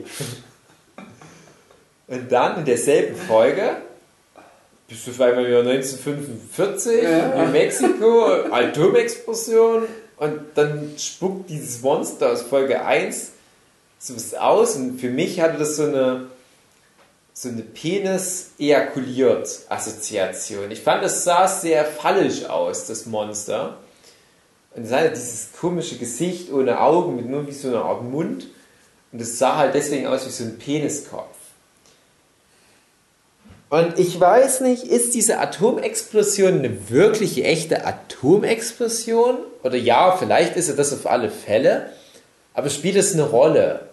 Oder ist das eine Metapher für irgendwas? Steht das für ja, den, den, den Sieg der Menschen über die Natur zum Beispiel? Oder irgendwie so dieses. Ich hatte, ich hatte die Nummer mit der 8 erwähnt. Ja. Die Atomexplosion. Da wo die 8, die, die überlappt sich ja. Ne? Ihr wisst, wie eine 8 aussieht. Ja. Da ist die Atomexplosion. an der Stelle. Das ist so ein, Dieses- so ein Dreh- und Angelpunkt in der Zeit. Mhm. So hatte ich das interpretiert. Ist diese Explosion, wo dann Shit entsteht in Mhm. alle Richtungen. Okay. Und komische Monster krabbelt in Leute rein und so. Das Böse. Ich, ich weiß halt nicht so richtig. Also ich weiß nicht, was das Samen. macht. Aber ich hatte halt, Ja, ich hatte halt das Gefühl, die Atomexplosion, die ist ja in der Entwicklung der Menschen halt so ein extremes Ding gewesen. Auch so, auch wieder dieses Feuer-Strom-Element gerade irgendwo. Und vielleicht irgendwie, dass das halt die Geister herbeigerufen hat oder wie auch immer, dass das halt so. Das, das hat viel geöffnet. Guck mal, wie viel Gamma und Bosia die Geister durch eine Atomexplosion rausbekommen. Und also Gamma und Bosia, na, ihr wisst Bescheid. Angst und Verzweiflung und so weiter. Und dann kommt da dieses Monster und diese ganze Szene aber mit der Atomexplosion, da ist ja dann so eine ganz lange Szene, wo du nur wie so Wolken und Blitze und so weiter siehst. Auch die Blitze wieder, ne? Electricity. Ja. Und ich hatte aber das Gefühl, das steht alles für die Entstehung von Leben. Da wurde was wie befruchtet. Wie gesagt, alles sehr metaphorisch. Vielleicht wurde auch unsere Welt mit der Geisterwelt befruchtet. Vielleicht war das vorher was, was getrennter war, aber in dem Moment haben die Menschen sozusagen die Barriere eingerissen und die Geister immer mehr da reingelassen. Ich weiß es nicht. Aber dann kommt halt dieses Monster-Ding, was wie ein Penis aussieht und ejakuliert und das passt da auch gut rein, weil nämlich dieses Innere der Atomexplosion sieht aus, als würde da wie so Leben entstehen, als würden da sich so Synapsen verbinden, hatte ich da die Assoziation. Und aus dem Sperma, was aus dem Peniskopf vom Monster rauskommt, da ist auch diese, dieser Bobball mit drin. Dieser böse, finstere, gruselige Ball. Und der sticht so richtig raus. Also man sieht, okay, der Rest, keine Ahnung, was das ist. Das ist vielleicht nicht so schlimm, aber da ist halt auch Bob mit dabei. Und das ist so wie ein Krebsgeschwür, sieht das aus. Es wäre das halt irgendwie eine organische Masse, eine undefinierte. Und Bob ist das Krebsgeschwür. Du hast Major Briggs ist da doch auch mit drin, oder? Nö. Nicht? Nee, Echt nicht, dass ich wüsste. Nö. Echt nicht? Nö. Hundertprozentig nicht? Ich wüsste 112, absolut nicht. Ich hätte sonst jetzt Absolut was Schönes nicht. gehabt, aber okay, wenn es nicht so ist, dann Wenn Okay. Major Briggs drin wäre, hätte ich nämlich gesagt, Gut und Böse ist am Start. Ja, In ja, das ist ja trotzdem. Nee, nee, das Bla, kommt ja dann trotzdem noch. So, okay, ja, mach weiter. Dann, dann hast du, äh, dann hast du, glaube ich, schon den Zeitsprung. So zwölf Jahre später. Und wahrscheinlich dort, wo die Atomexplosion war, ist dann halt dieses Ei. Und aus dem Ei kommt dieses Hybrid-Ding. So aus einem amphibischen irgendwas, einem Insekt. So eine Art Schabe oder was das war, ich weiß gerade nicht mehr. So ein bisschen Reptil, Amphibie, Schabe. Äh, irgendwas nicht so Gutes. Und dann dachte ich, na, das ist vielleicht dieses Ding, was du schon ein paar Mal gesehen hast, dieses Symbol.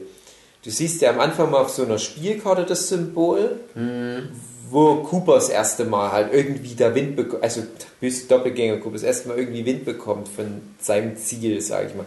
Dann gibt es ja auch das Ding auf der Karte von Hawk, wo Ja. dann irgendjemand, ich glaube, ähm, Sheriff Harry Truman fragt, was ist denn das Hawk? Und Hawk sagt, sag ich dir nicht. Mhm. Das willst du gar nicht wissen, sagt er. Und da dachte ich, ja okay, das könnte ja Judy sein. Das könnte ja so eine Art Insektenkopf sein. Ich weiß nicht, was das dann ist, was da das ausgekotzt hat. Das Monster, wie das da mit reinpasst. Das Monster hat, hat dann halt irgendwie Bob ausgekotzt. Äh, und ist das dann halt in dem Ei gelandet und hat das, ist das halt die Befruchtung des Eis gewesen, sozusagen, was da dargestellt wurde durch die Atomexplosion. Auf alle Fälle hat er halt das Gefühl, äh, das ist irgendwie jetzt halt Judy. Das ist also so rückwirkend natürlich betrachtet. Aber da hatte ich halt schon gedacht, na okay, Insekten, wir haben schon mal so insektenartige Köpfe gesehen. Das wird halt das sein, wo Hawk gesagt hat, dass das so schlimm ist. Das kannst du dir nicht vorstellen. Okay, dann hast du ein junges Paar. Mein erster Gedanke war, wir haben bisher noch nicht so richtig, was irgendwas mit irgendwas verbindet. Das sind bestimmt Leland Palmer und seine Frau Sarah als Kinder, bevor die geheiratet haben, bei ihrem ersten Date. Irgendwie nur so eine Idee. Erste Intuition. Die Frisur von dem Junge hat auch irgendwie gepasst. Und dann kommen ja die Woodsmen. Ja. Und da hatte ich dann das Gefühl, okay, die Woodsmen, die sind jetzt wie die Schutzpatronen von diesem bösen Ding. Und die sorgen dafür, dass das böse Ding, dass dieses Alien-Judy-Wesen halt jetzt seinen, seinen Lebenslauf fortführen kann. Und dann übernehmen die ja die Radiostation, machen noch ein paar Leute tot. Und dann äh, machen die ja diese Ansage da, wo ja auch das Pferd mit drin vorkommt, in der Ansage, das weiße Pferd. Und die Leute schlafen ein und das Wesen kann in aller Ruhe in das Mädchen reinkrabbeln. Jetzt weiß ich aber nicht, wie das alles so zusammenhängt. Also ist das jetzt wirklich Sarah schon gewesen und hat die jetzt äh, da das Monster sozusagen in sich reingefressen? Äh, und wo ist jetzt Bob drin? Oder ist Bob überhaupt schon wo drin? Oder äh, ist der da auch schon direkt in jemanden gelandet? Oder ja, ist das, was das Monster ausgesperrt hat, ist das direkt verbunden mit dem Ei? Oder spermt das Monster in Richtung des Eis, weil das irgendwie eine Schicksalsgemeinschaft hat? Und wir wissen ja, dass irgendwann Leland Palmer von so einem Nachbar sexuell wohl missbraucht wird und da dann Bob in den reinkommt. Das sagt er ja in der zweiten Staffel, kurz bevor er stirbt. Da erzählt er sowas wie, ja, äh, meine Eltern hatten ein Sommerhaus und da gab es auch diesen Nachbarn Robertson und der hat ihn wohl halt missbraucht und in dem Moment ist da Bob in ihn reingekommen. Was auch noch sehr metaphorisch ist für, der hat mich missbraucht und dadurch ist meine Seele zerstört worden und ich habe Raum gelassen für dieses Böse. Was halt sozusagen umschrieben wird durch Bob, aber es kann ja auch sein, dass Leland trotzdem einfach nur ein böser Mensch, dass er halt diese gespaltene Persönlichkeit war und Teil von ihm war halt Bob. Was halt zumindest in der Serie damals noch sehr ambig gehalten wird. Egal. Aber es kann halt sein, dass die irgendwie im Verbund auftreten. Judy, Bob und die Woodsmen hängen alle miteinander in Verbindung. Judy ist das Höchste. Bob ist so eine Art Handlanger, der für Judy Sachen ausführt, ohne zu wissen, wer Judy ist. Aber Judy profitiert davon, weil die ist ja die Quelle allen Bösen. Und so, wenn Bob böse Sachen macht, zehrt Judy davon. Und die Woodsmen, die helfen denen. Die, die, machen halt den Bob wieder lebendig, wenn der mal angeschossen wird, oder die helfen halt Judy, einen Wirt zu finden. Okay. Das dazu. Und nun kommen wir zu dem Punkt, der Bob ist halt schon weg, aber wir wissen jetzt, ja, aber das eigentliche große Übel ist ja Judy. Und warum jetzt Bob zu Judy wollte, warum, ja, keine Ahnung, was der sich davon erhofft hat. Aber ich denke, wie gesagt, die sind sozusagen Teile des gleichen Konstrukts. So eine Pyramide des Bösen sozusagen. Zu der auch mal Mike zum Beispiel gehört hat. Ähm, gut. Jetzt kommen wir zurück zu Coopers Mission. Und er redet ja irgendwann mit dem Fireman und er sagt ja two birds with one stone. Und Cooper muss ja Judy finden. Und halt auch irgendwie rausfinden, was er mit ihr machen kann. Und das Two Birds with One Stone, denke ich, bedeutet, er kann Judy aufhalten, aber auch gleichzeitig Laura Palmer retten. Und warum hält es Judy auf, wenn er Laura Palmer rettet? Weil sich Judy in Sarah Palmer eingenistet hat und sich von dem enormen Schmerz, dem Garmon Bosia, ernährt, was Sarah Palmer freilässt. Und was haben uns die Sarah Palmer-Szene in der Staffel gezeigt, die total fertig ist. Als ihre Tochter gestorben war, das war ja schon schlimm genug. Die haben sich dann irgendwann mal so ein bisschen wieder zusammengerissen, dann kam die Maddie dazu und es wirkte teilweise sogar schon fast schon ein bisschen fröhlicher. Dann flippt aber ihr Mann total aus. Gibt es ja ein paar total unangenehme Szenen noch in den ersten zwei Staffeln mit Leland. Und Sarah ist ja von Anfang an, von Folge 1, Staffel 1 an, ein Medium für Geister. Sie kann ja auch Bob sehen und so weiter. Ja. Und sie sieht ja auch immer dieses Pferd und, und sowas. Und es ist halt klar, die hat irgendwie einen Draht zur Geisterwelt, so ähnlich wie die Lock Lady. Und ich glaube, das kommt halt, weil die mit Judy verbunden ist. Aber Judy ist noch ganz schwach. Judy hat ja alleine schon zwölf Jahre gebraucht, von 1945 bis 57, um zu schlüpfen. Das kann also sein von 57 bis 89, wo, wo, es, äh, wo halt Laura stirbt. Da ernährt sich das vielleicht noch nicht so sehr. Da hat es noch nicht so viel Fressen bekommen, weil es selber noch nicht so viel Schlimmes widerfahren ist. Aber da wächst das dann halt. Und Sarah ist, hat die ganze Zeit Judy in sich. Hat die kompletten zwei Staffeln über Judy in sich. Aber das fängt gerade an, sich zu ernähren. Und Sarah muss ja erstmal den Schock überwinden und so weiter. Und dann so nach und nach. Und dann merkt die, oh fuck, jetzt ist nicht nur die Tochter tot, sondern die ist auch noch von ihrem Vater getötet worden. Und der hat die auch noch vergewaltigt. Und ich hab's nicht mitbekommen. Und immer stärker wird Judy, immer stärker wird stärker. Und dann gibt es ja die Szene, wo. Gut, es gibt die Szene, wo Sarah einem Typ die Kehle wegbeißt. Die ist relativ eindeutig in der Hinsicht. Ähm, sie macht ja da so auch ja. das Gesicht auf Gesicht und du siehst, dass es total böse, was drin ist. Und vorher haben wir ja schon mal eine Szene in Folge 1, wo Laura das Gesicht aufmacht und da ist das Gute drin. Und das, das habe ich kurz vergessen. Es wird ja als Reaktion auf die Geburt von Bob und Judy, äh, sieht ja der Fireman, der sieht ja, was los ist und sagt halt, oh, ich muss intervenieren.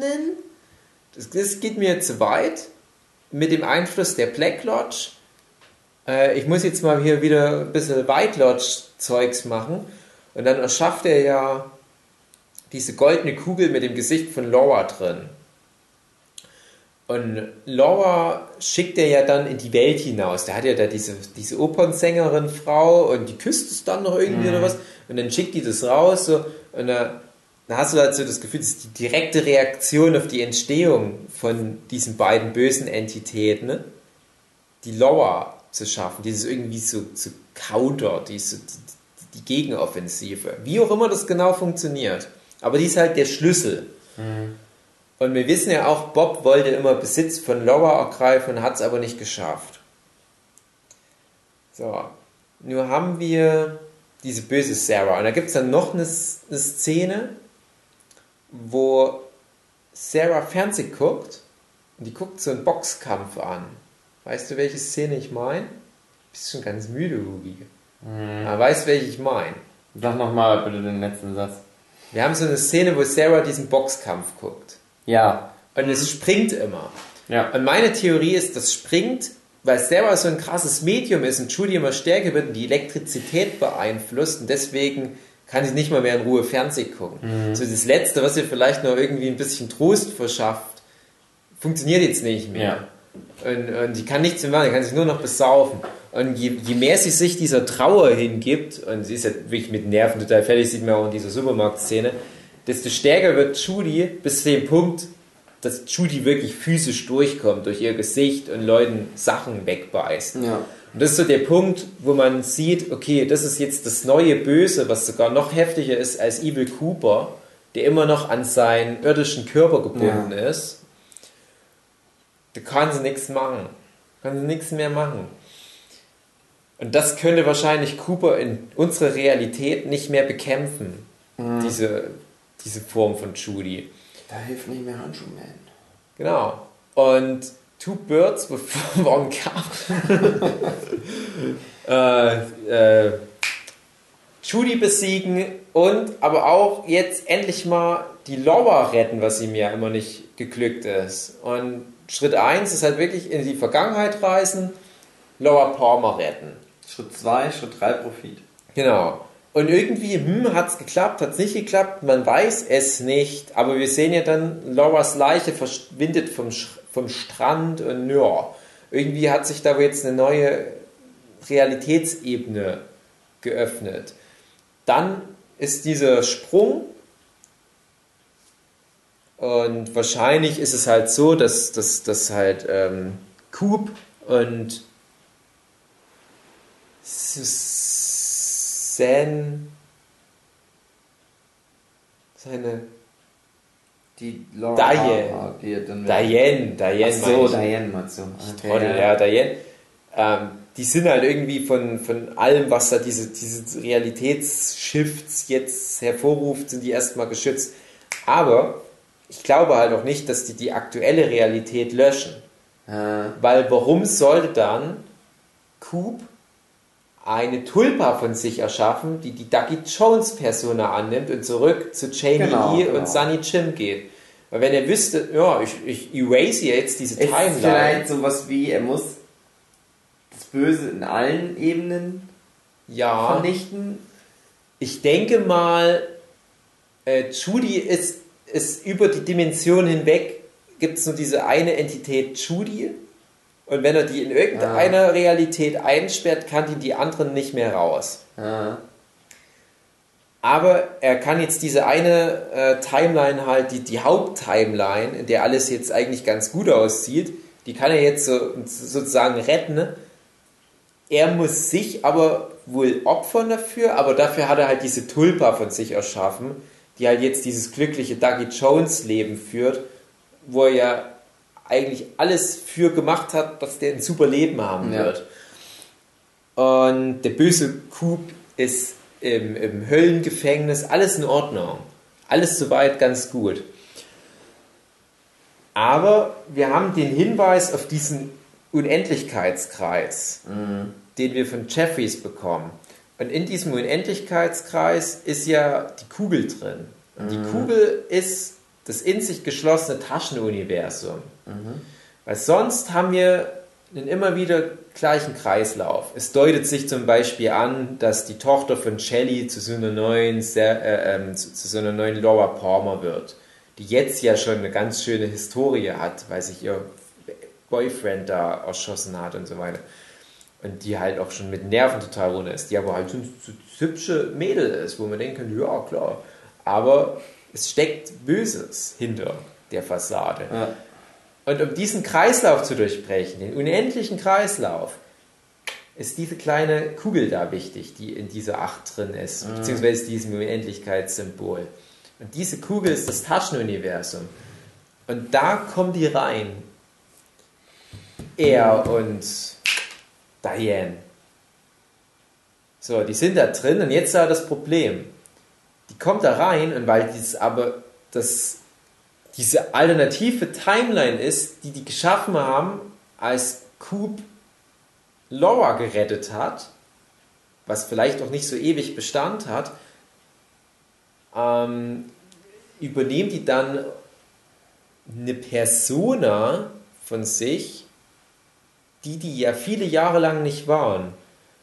Die kommen ja in eine Welt, die 1989 erschaffen wurde. Die Welt, in der Laura Palmer nicht gestorben ist.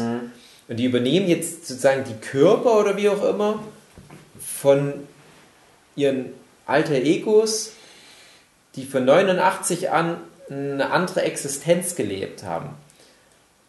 Und Diane kann das nicht mal eine Nacht lang beibehalten, ihre Persona, ihre echte Diane.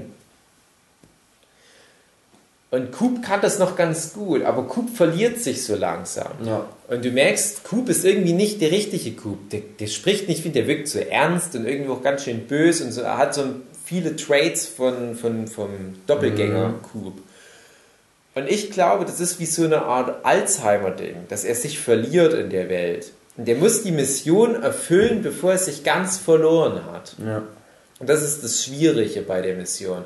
Und dann trifft er halt da die, die, die Laura und hat sich noch ganz gut im Griff. Aber für mich fast die entscheidende Szene ist diese ewig lange Fahrt von Odessa nach Twin Peaks, wo die kein Wort miteinander reden. Oder zumindest nichts, woran ich mich jetzt groß erinnern kann. Ich glaube, mal ganz kurz wechseln sie mal drei Worte. Und der, der, ich glaube, der echte Coop, der hätte der ein Ohr abgekaut. Der hätte die ganze Zeit gelabert. Und dann kommt die am Ende dahin zurück und Coop scheint wirklich seinen Verstand endgültig zu finden. Welches Jahr haben wir? Und auch diese Körperhaltung, diese Mackies Oma, geeichter 90-Grad-Winkel-Körperhaltung, zeigt für mich halt auch so diese Zerbrechlichkeit. Äh, Coop scheint gescheitert zu sein. Äh, aber irgendwie passiert dann halt was mit Laura. Und Laura erinnert sich. Und was da genau dann alles passiert, weiß ich nicht.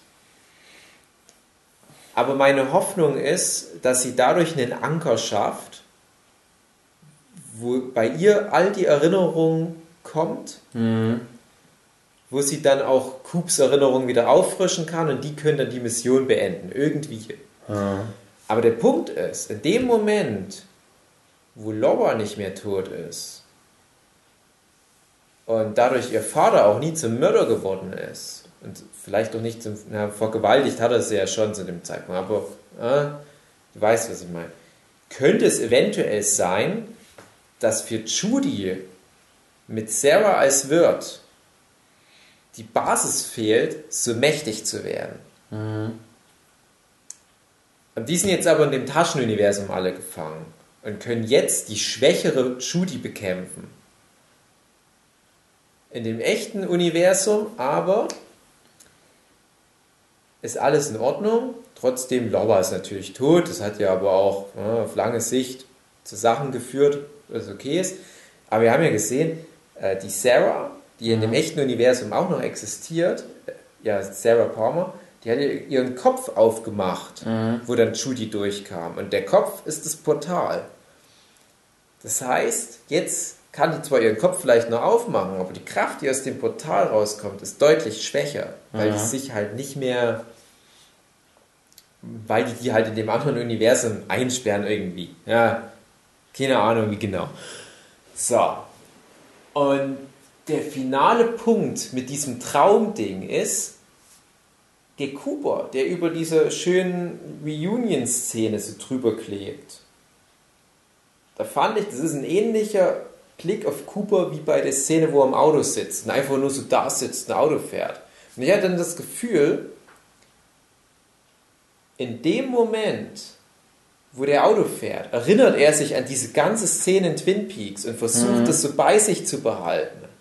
Und was wir sehen in der Szene mit dem, also aus Folge, Folge 17, wo das Happy End ist, Ja. sehen wir gleichzeitig schon eine Szene aus Folge 18 am Ende, wo er Auto fährt. Und wo er dann sagt, so- irgendwie sowas wie, wir leben in einem Traum, wird ihm bewusst, dass das nicht mehr seine Realität ist. Für ihn ist das so der Rest von der Realität, die er noch mitgenommen hat, als er gequost hat, die, die Dimension gewechselt hat. Aber das ist ja in der anderen Dimension nie passiert. Und er übernimmt ja jetzt auch diese Richard-Persona. Und die Richard-Persona hat es halt wirklich nur geträumt.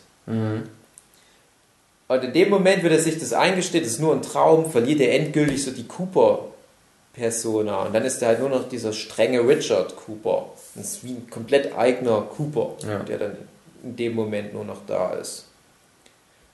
Und wenn es dann noch eine Staffel gäbe, wird es dann wohl darum gehen, Judy in der Dimension irgendwie zu fangen. Und es wird halt darum gehen, zumindest Cooper halt wieder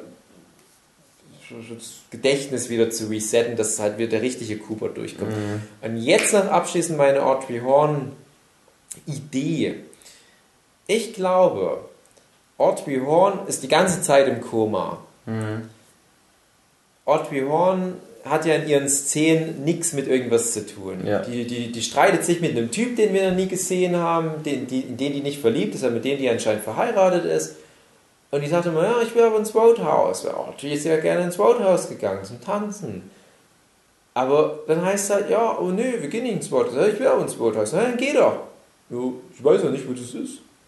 Und es läuft halt immer so im Kreis. Das ist halt Ja, total ja. frustrierend. Und der Punkt ist halt, das entspricht zu dem, wenn du im Koma bist.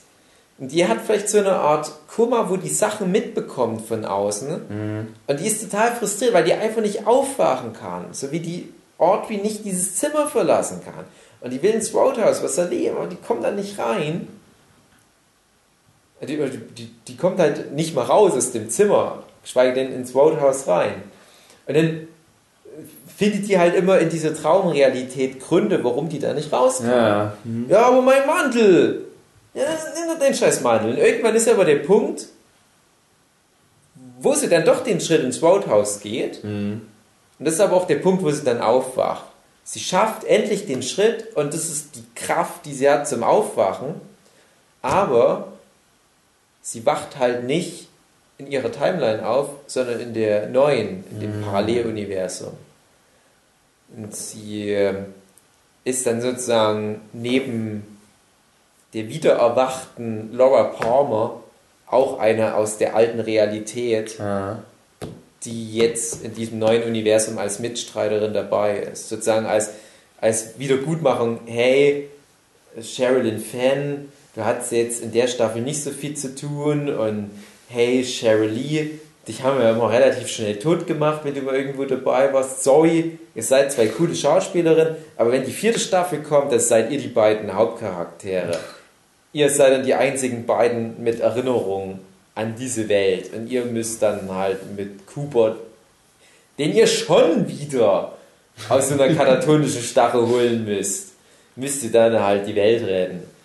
Also, gefällt mir sehr gut, Dave. Mhm, mhm. Äh, ähm, ich wüsste jetzt nicht genau, warum Audrey dann halt in dem anderen Universum aufwacht. Das müsste dann nochmal erklärt werden. Äh, ich dachte halt, die wacht einfach nur in dem normalen Universum auf, und wo ich dann aber die letzte Folge gesehen habe mit diesem Erwachen von, Ah. von Laura, dachte ich, na dann kann das auch genauso gut das andere Universum sein. Es ergibt Warum auch nicht? Sinn, ja. Ja, ja das ist ganz gut. Das ist, geht tatsächlich sehr gut auf. Ja. Ja, ja. Ja, vielleicht, vielleicht nicht, wer weiß. Du hast ja trotzdem das mit dem Haus, was das Licht flackert und der Schrein und so. Ja gut, sie erinnert sich an das Laura Palmer Gedöns. Aber übrigens, das, das, das, das, das muss ich noch kurz zur Ergänzung sagen. Ich habe ja gesagt, Bob suchte ja Judy, also äh, ja, also Doppelgänger Bob ähm, suchte ja Judy und der Riese hatte ja das Palmer Haus. Und ich hatte ja gesagt, äh, Judy in, in der Sarah Palmer drin ist, die ja immer in ihrem Haus war, ne? Deswegen. Ja, okay, ja, kannst du ja weiter. Ja, ähm, ich weiß gar nicht, wo genau ich darauf hinaus wollte. Aber das gefällt mir ganz gut. Ich, ich müsste. Es ist jetzt Ich müsste, e- ehrlich gesagt, weißt du, was ich machen werde? Ich werde mir den Podcast auch nochmal anhören. Ja. Dann denke ich auch nochmal drüber. Okay, dann machen wir nochmal eine Folge.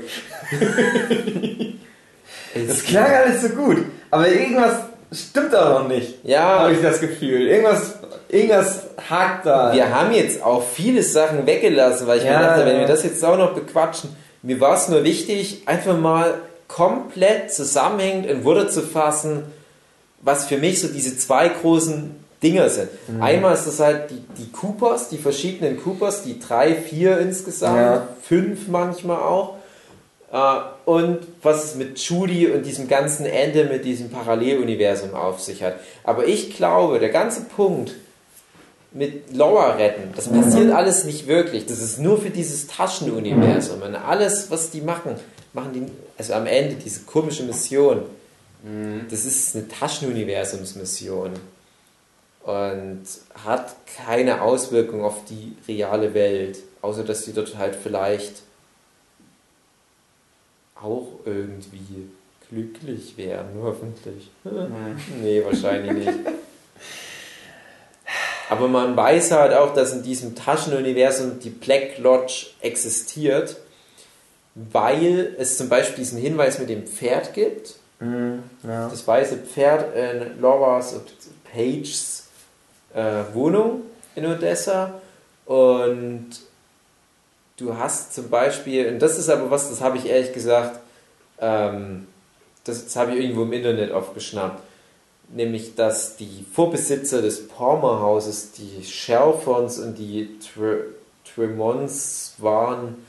Und das sind so Namen von so Geistern aus der Black Lodge. Das heißt, die Black Lodge Geister haben halt das Haus sich irgendwie da immer mal. Keine Ahnung, wie das zusammenhängt. Es soll halt einfach nur zeigen, die Black Lodge scheint in dem Taschenuniversum existent zu sein. Hm, Ende. Deswegen kann es halt sein, dass Judy dort halt auch präsent ist. Ja.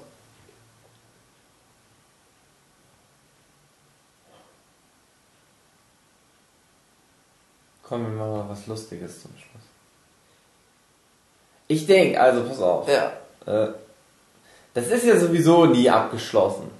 Das ganze Twin Peaks. Genau. Da genau. muss man immer noch mal wieder drüber nachdenken. Eben. Ich hätte Bock auf eine vierte Staffel. We get in, in the five years. Vor allem auch, obwohl das alles kompliziert war und ich jetzt hier sitze und denke, ach man, Ja. hatte ich aber so viel Bock Ja. an der Serie. Das hat so viel Spaß gemacht, das zu gucken. Ja, eben. Selbst wenn man das alles keinen Sinn gemacht hat, oft. Es ist frustrierend, aber faszinierend. Aber geil. ja. Ähm, Ist trotzdem mein Serienhighlight dieses Jahr. Ich glaube, das wird auch jetzt die letzten paar Monate nicht nochmal von wahrscheinlich. gekippt. Stranger Things Staffel 2.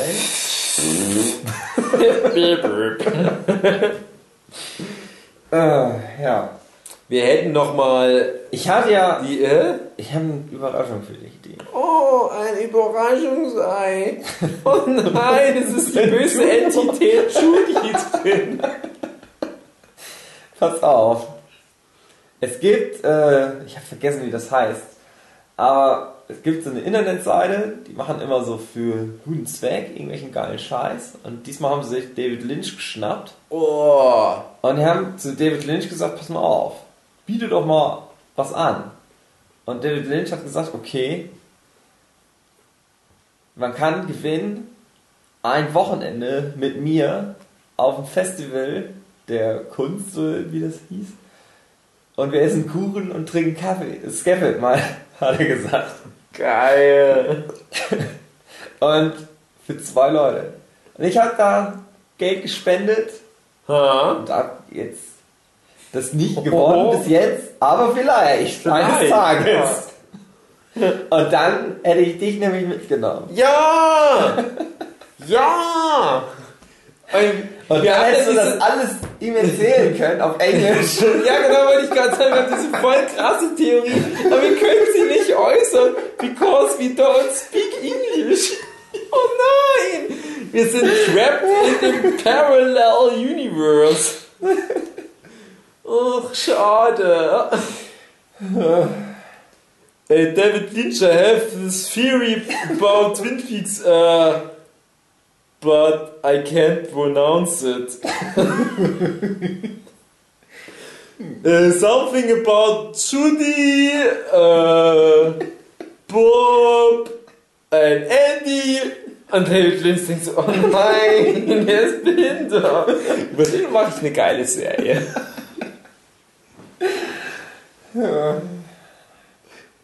Keeping up with the retardeds.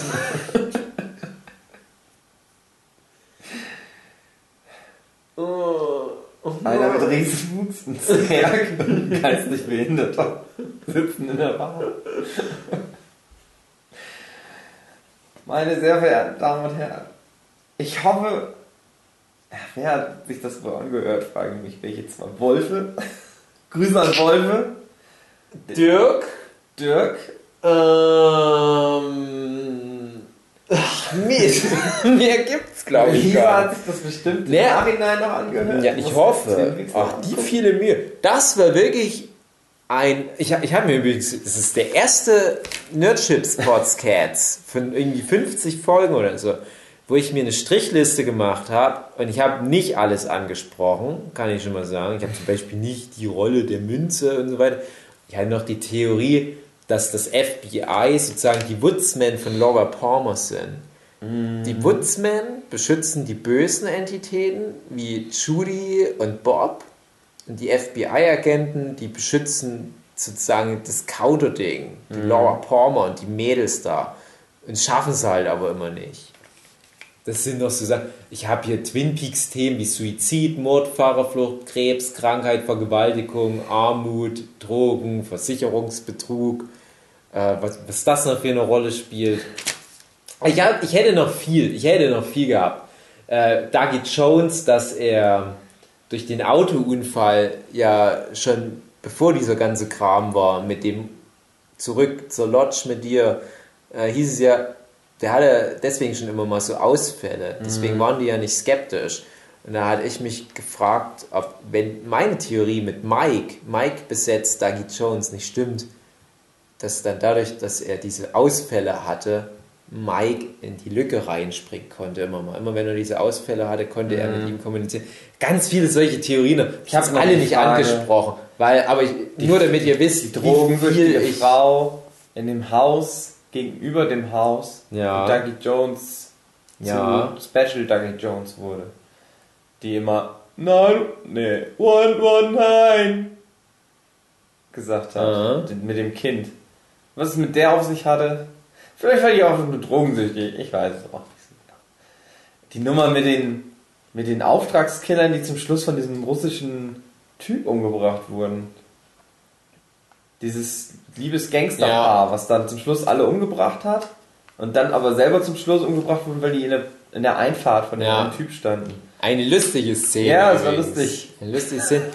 Ich, ja, da, da sprichst du gerade zwei interessante Sachen, weil die gehören ja alle zu dem Dougie Jones positives Karma-Subplot, Äh. die Figuren.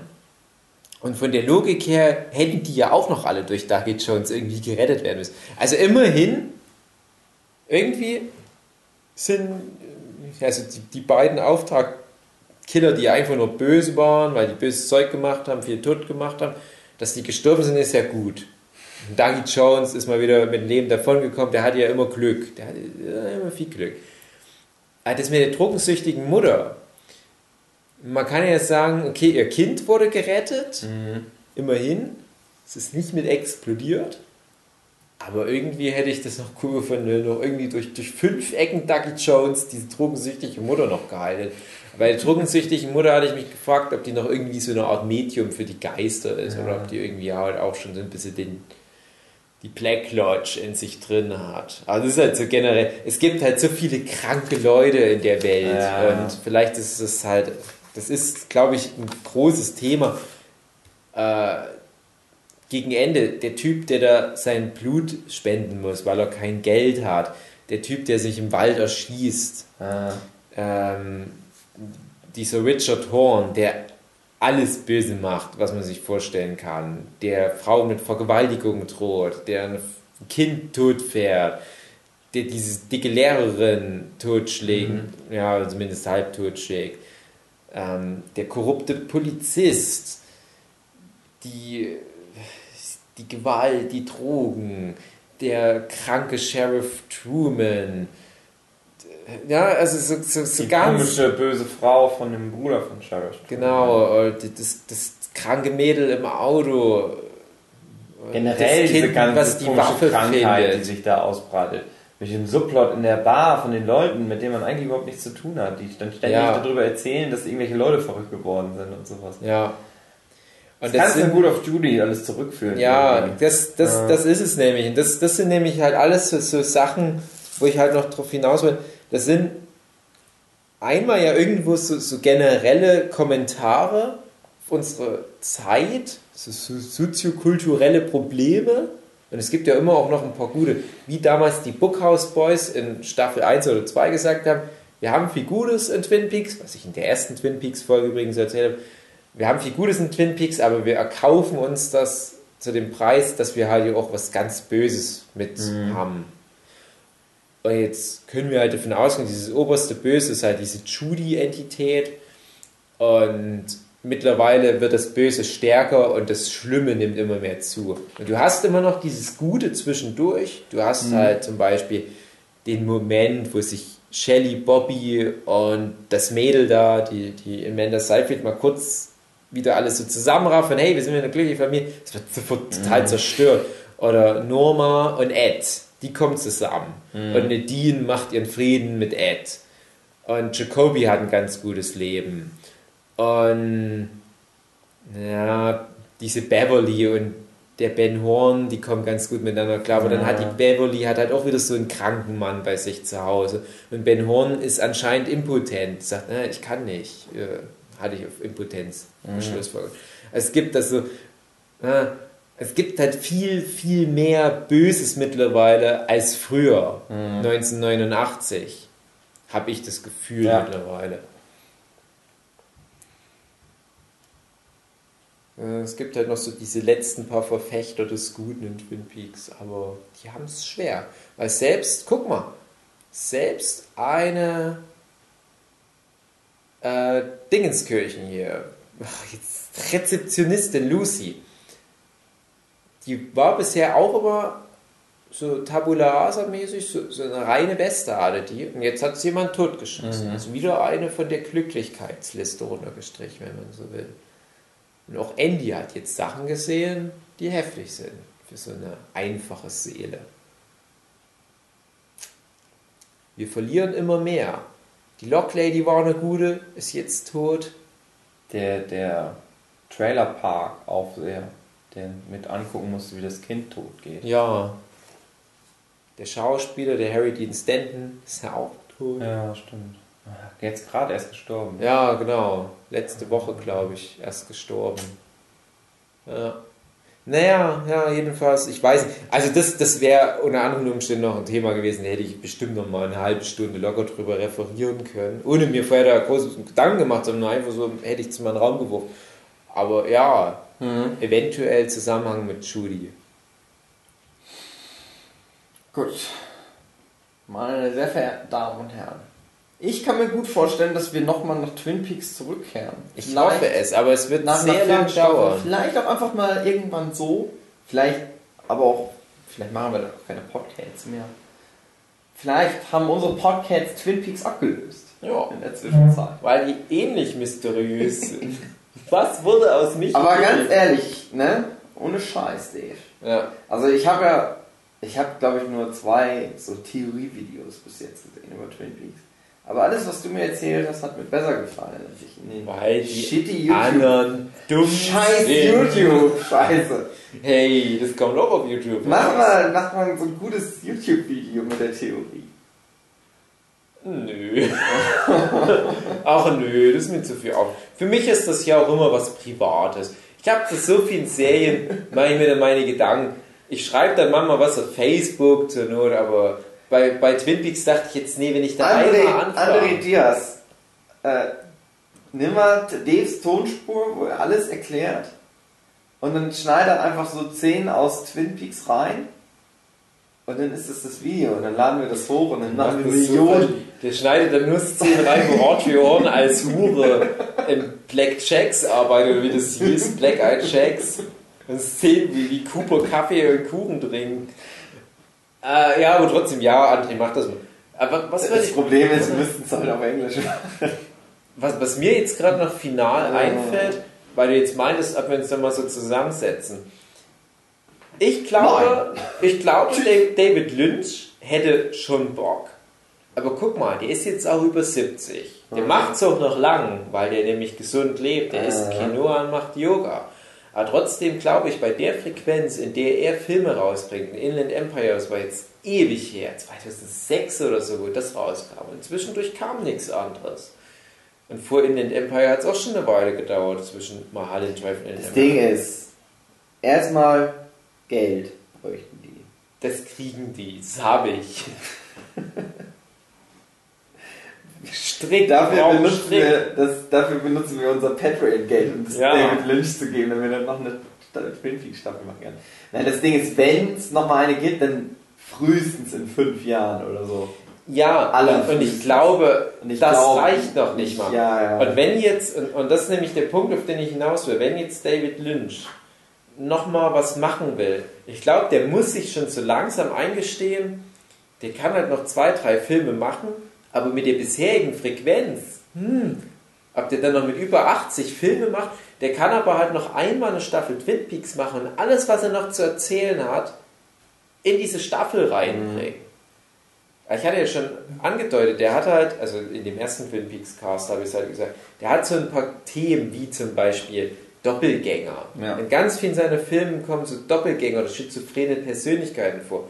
Zeit, ungeordnete Zeit, Inland Empire, ähm, Lost Highway, ne, ein bisschen auch mal Holland Drive. Das sind alles Filme, wo so Zeit nicht so richtig fassbar ist und ein bisschen so all over the place funktioniert. Dieses ganze Traumgedöns. Traumgedöns, ja, oder halt diese, dieser gesellschaftliche Verfall, die Fassade, Mhm. diese, diese schöne Fassade nach außen hin, dieses Verrottete nach innen hin. Das sind alles Themen, die er alle immer wieder bringt, die er aber alle auch in Twin Peaks reinbringen kann. Oder halt so Geisterwesen, fantastische Elemente. Und warum nicht einfach noch zum Abschluss für die Karriere, für die Filmkarriere, sag ich jetzt mal, eine schöne Twin Peaks Staffel. Von mir aus kommt die in 10 Jahren raus. Das ist immer noch besser als nochmal 26 Jahre zu warten. Ja. Und dann ist aber mal gut. Dann sagen wir mal gut, ey. Ja. Hör auf jetzt mit Twin Peaks. Schluss. Das reicht. Hör auf. Aber gerne auch eine kürzere Staffel und das ist dann so wie Eureka. Abenteuer in der Paralleldimension. Und ihr müsst in jeder Folge ein missglücktes Experiment von Dr. Jacobi aufhalten. Das ist ein verrückter Wissenschaftler.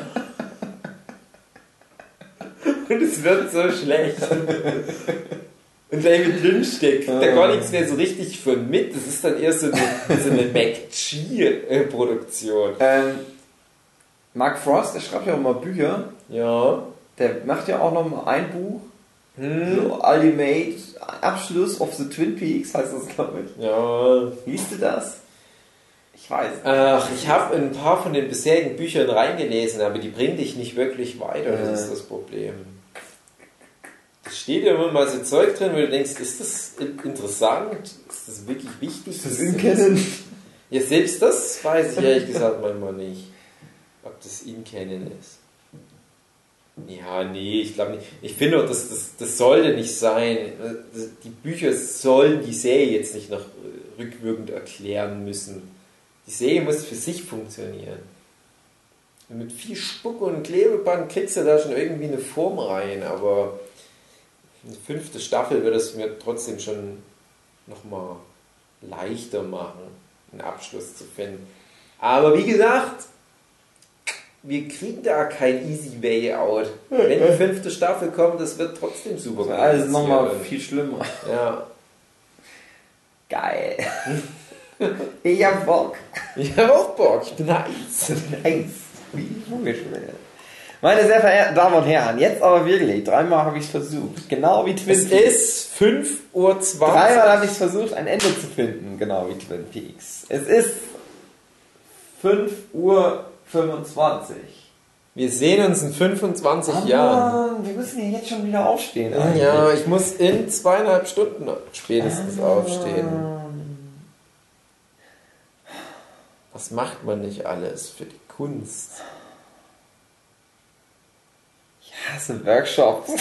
Was wir alles nicht bequatscht haben an lustigen Szenen jetzt aus der Ja. Trotzdem hat es lang gedauert. Ach, machen wir ständig Cross-Referenzen in den nächsten Podcasts, Hm. die dann keiner am Tisch versteht. Beim Game of Thrones Podcast, den wir eigentlich schon innerhalb Hm. des Twin Peaks Podcasts gemacht haben. Hallo!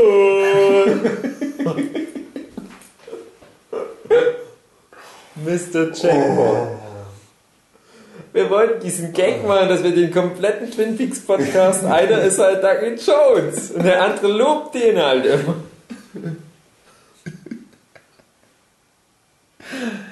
Äh, geil. Geil. Ich hätte es witzig gefunden, wenn Dougie Jones als Behinderter auf Judy getroffen wäre. Und er hätte das irgendwie geklärt mit Judy. Judy. Och, du hast mein wahres Sicherheit.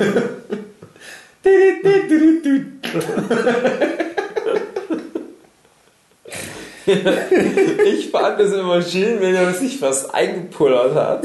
Und einmal hat es so ein Alt total heiß gemacht.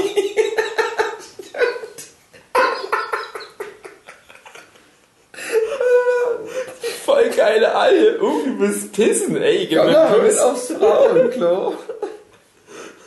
Frauenklo. Stimmt. Ich fand's auch geil. Die Szene mit dem, der, dieser Assistenztyp, der dann Kaffee hatte. Und dann hat er irgendwie noch so einen shitty Tee dabei. Und Ja. dann kommt der eine Typ, der dann auch den Kaffee wollte, aber Dougie Jones hat den Kaffee getrunken. Und dann dadurch trinkt der andere Typ dann den Tee. Und das ist das geilste Erlebnis für Ja. ihn. Und dann hat er ihn glücklich gemacht. Ja, selbst mit Cover. Mit Kleinigkeiten, ja. Geld. Und wieder ein Stückchen weiter die, die Tür in die White Lodge aufgemacht durch diese Aktion. Dougie Jones. Geiler Typ. Geiler Typ. Das ist, glaube ich, eine Figur, da könnte sich das Internet drauf einigen. Aber es guckt ja niemand von den dummen Beste Serie. Beste, beste. Ich frage mich ja, ob Kyle MacLachlan dafür nächstes Jahr irgendwelche Preisnominierungen Oh, bekommt. hoffentlich. Hoffentlich. Ich würde mich so freuen.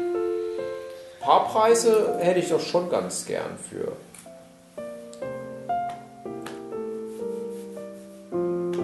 Beste. Beste Podcast basierend auf einer Serie. Ja.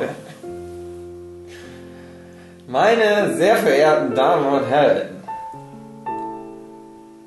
macht's gut, träumt was Schönes. Wir gehen jetzt ins Bedo.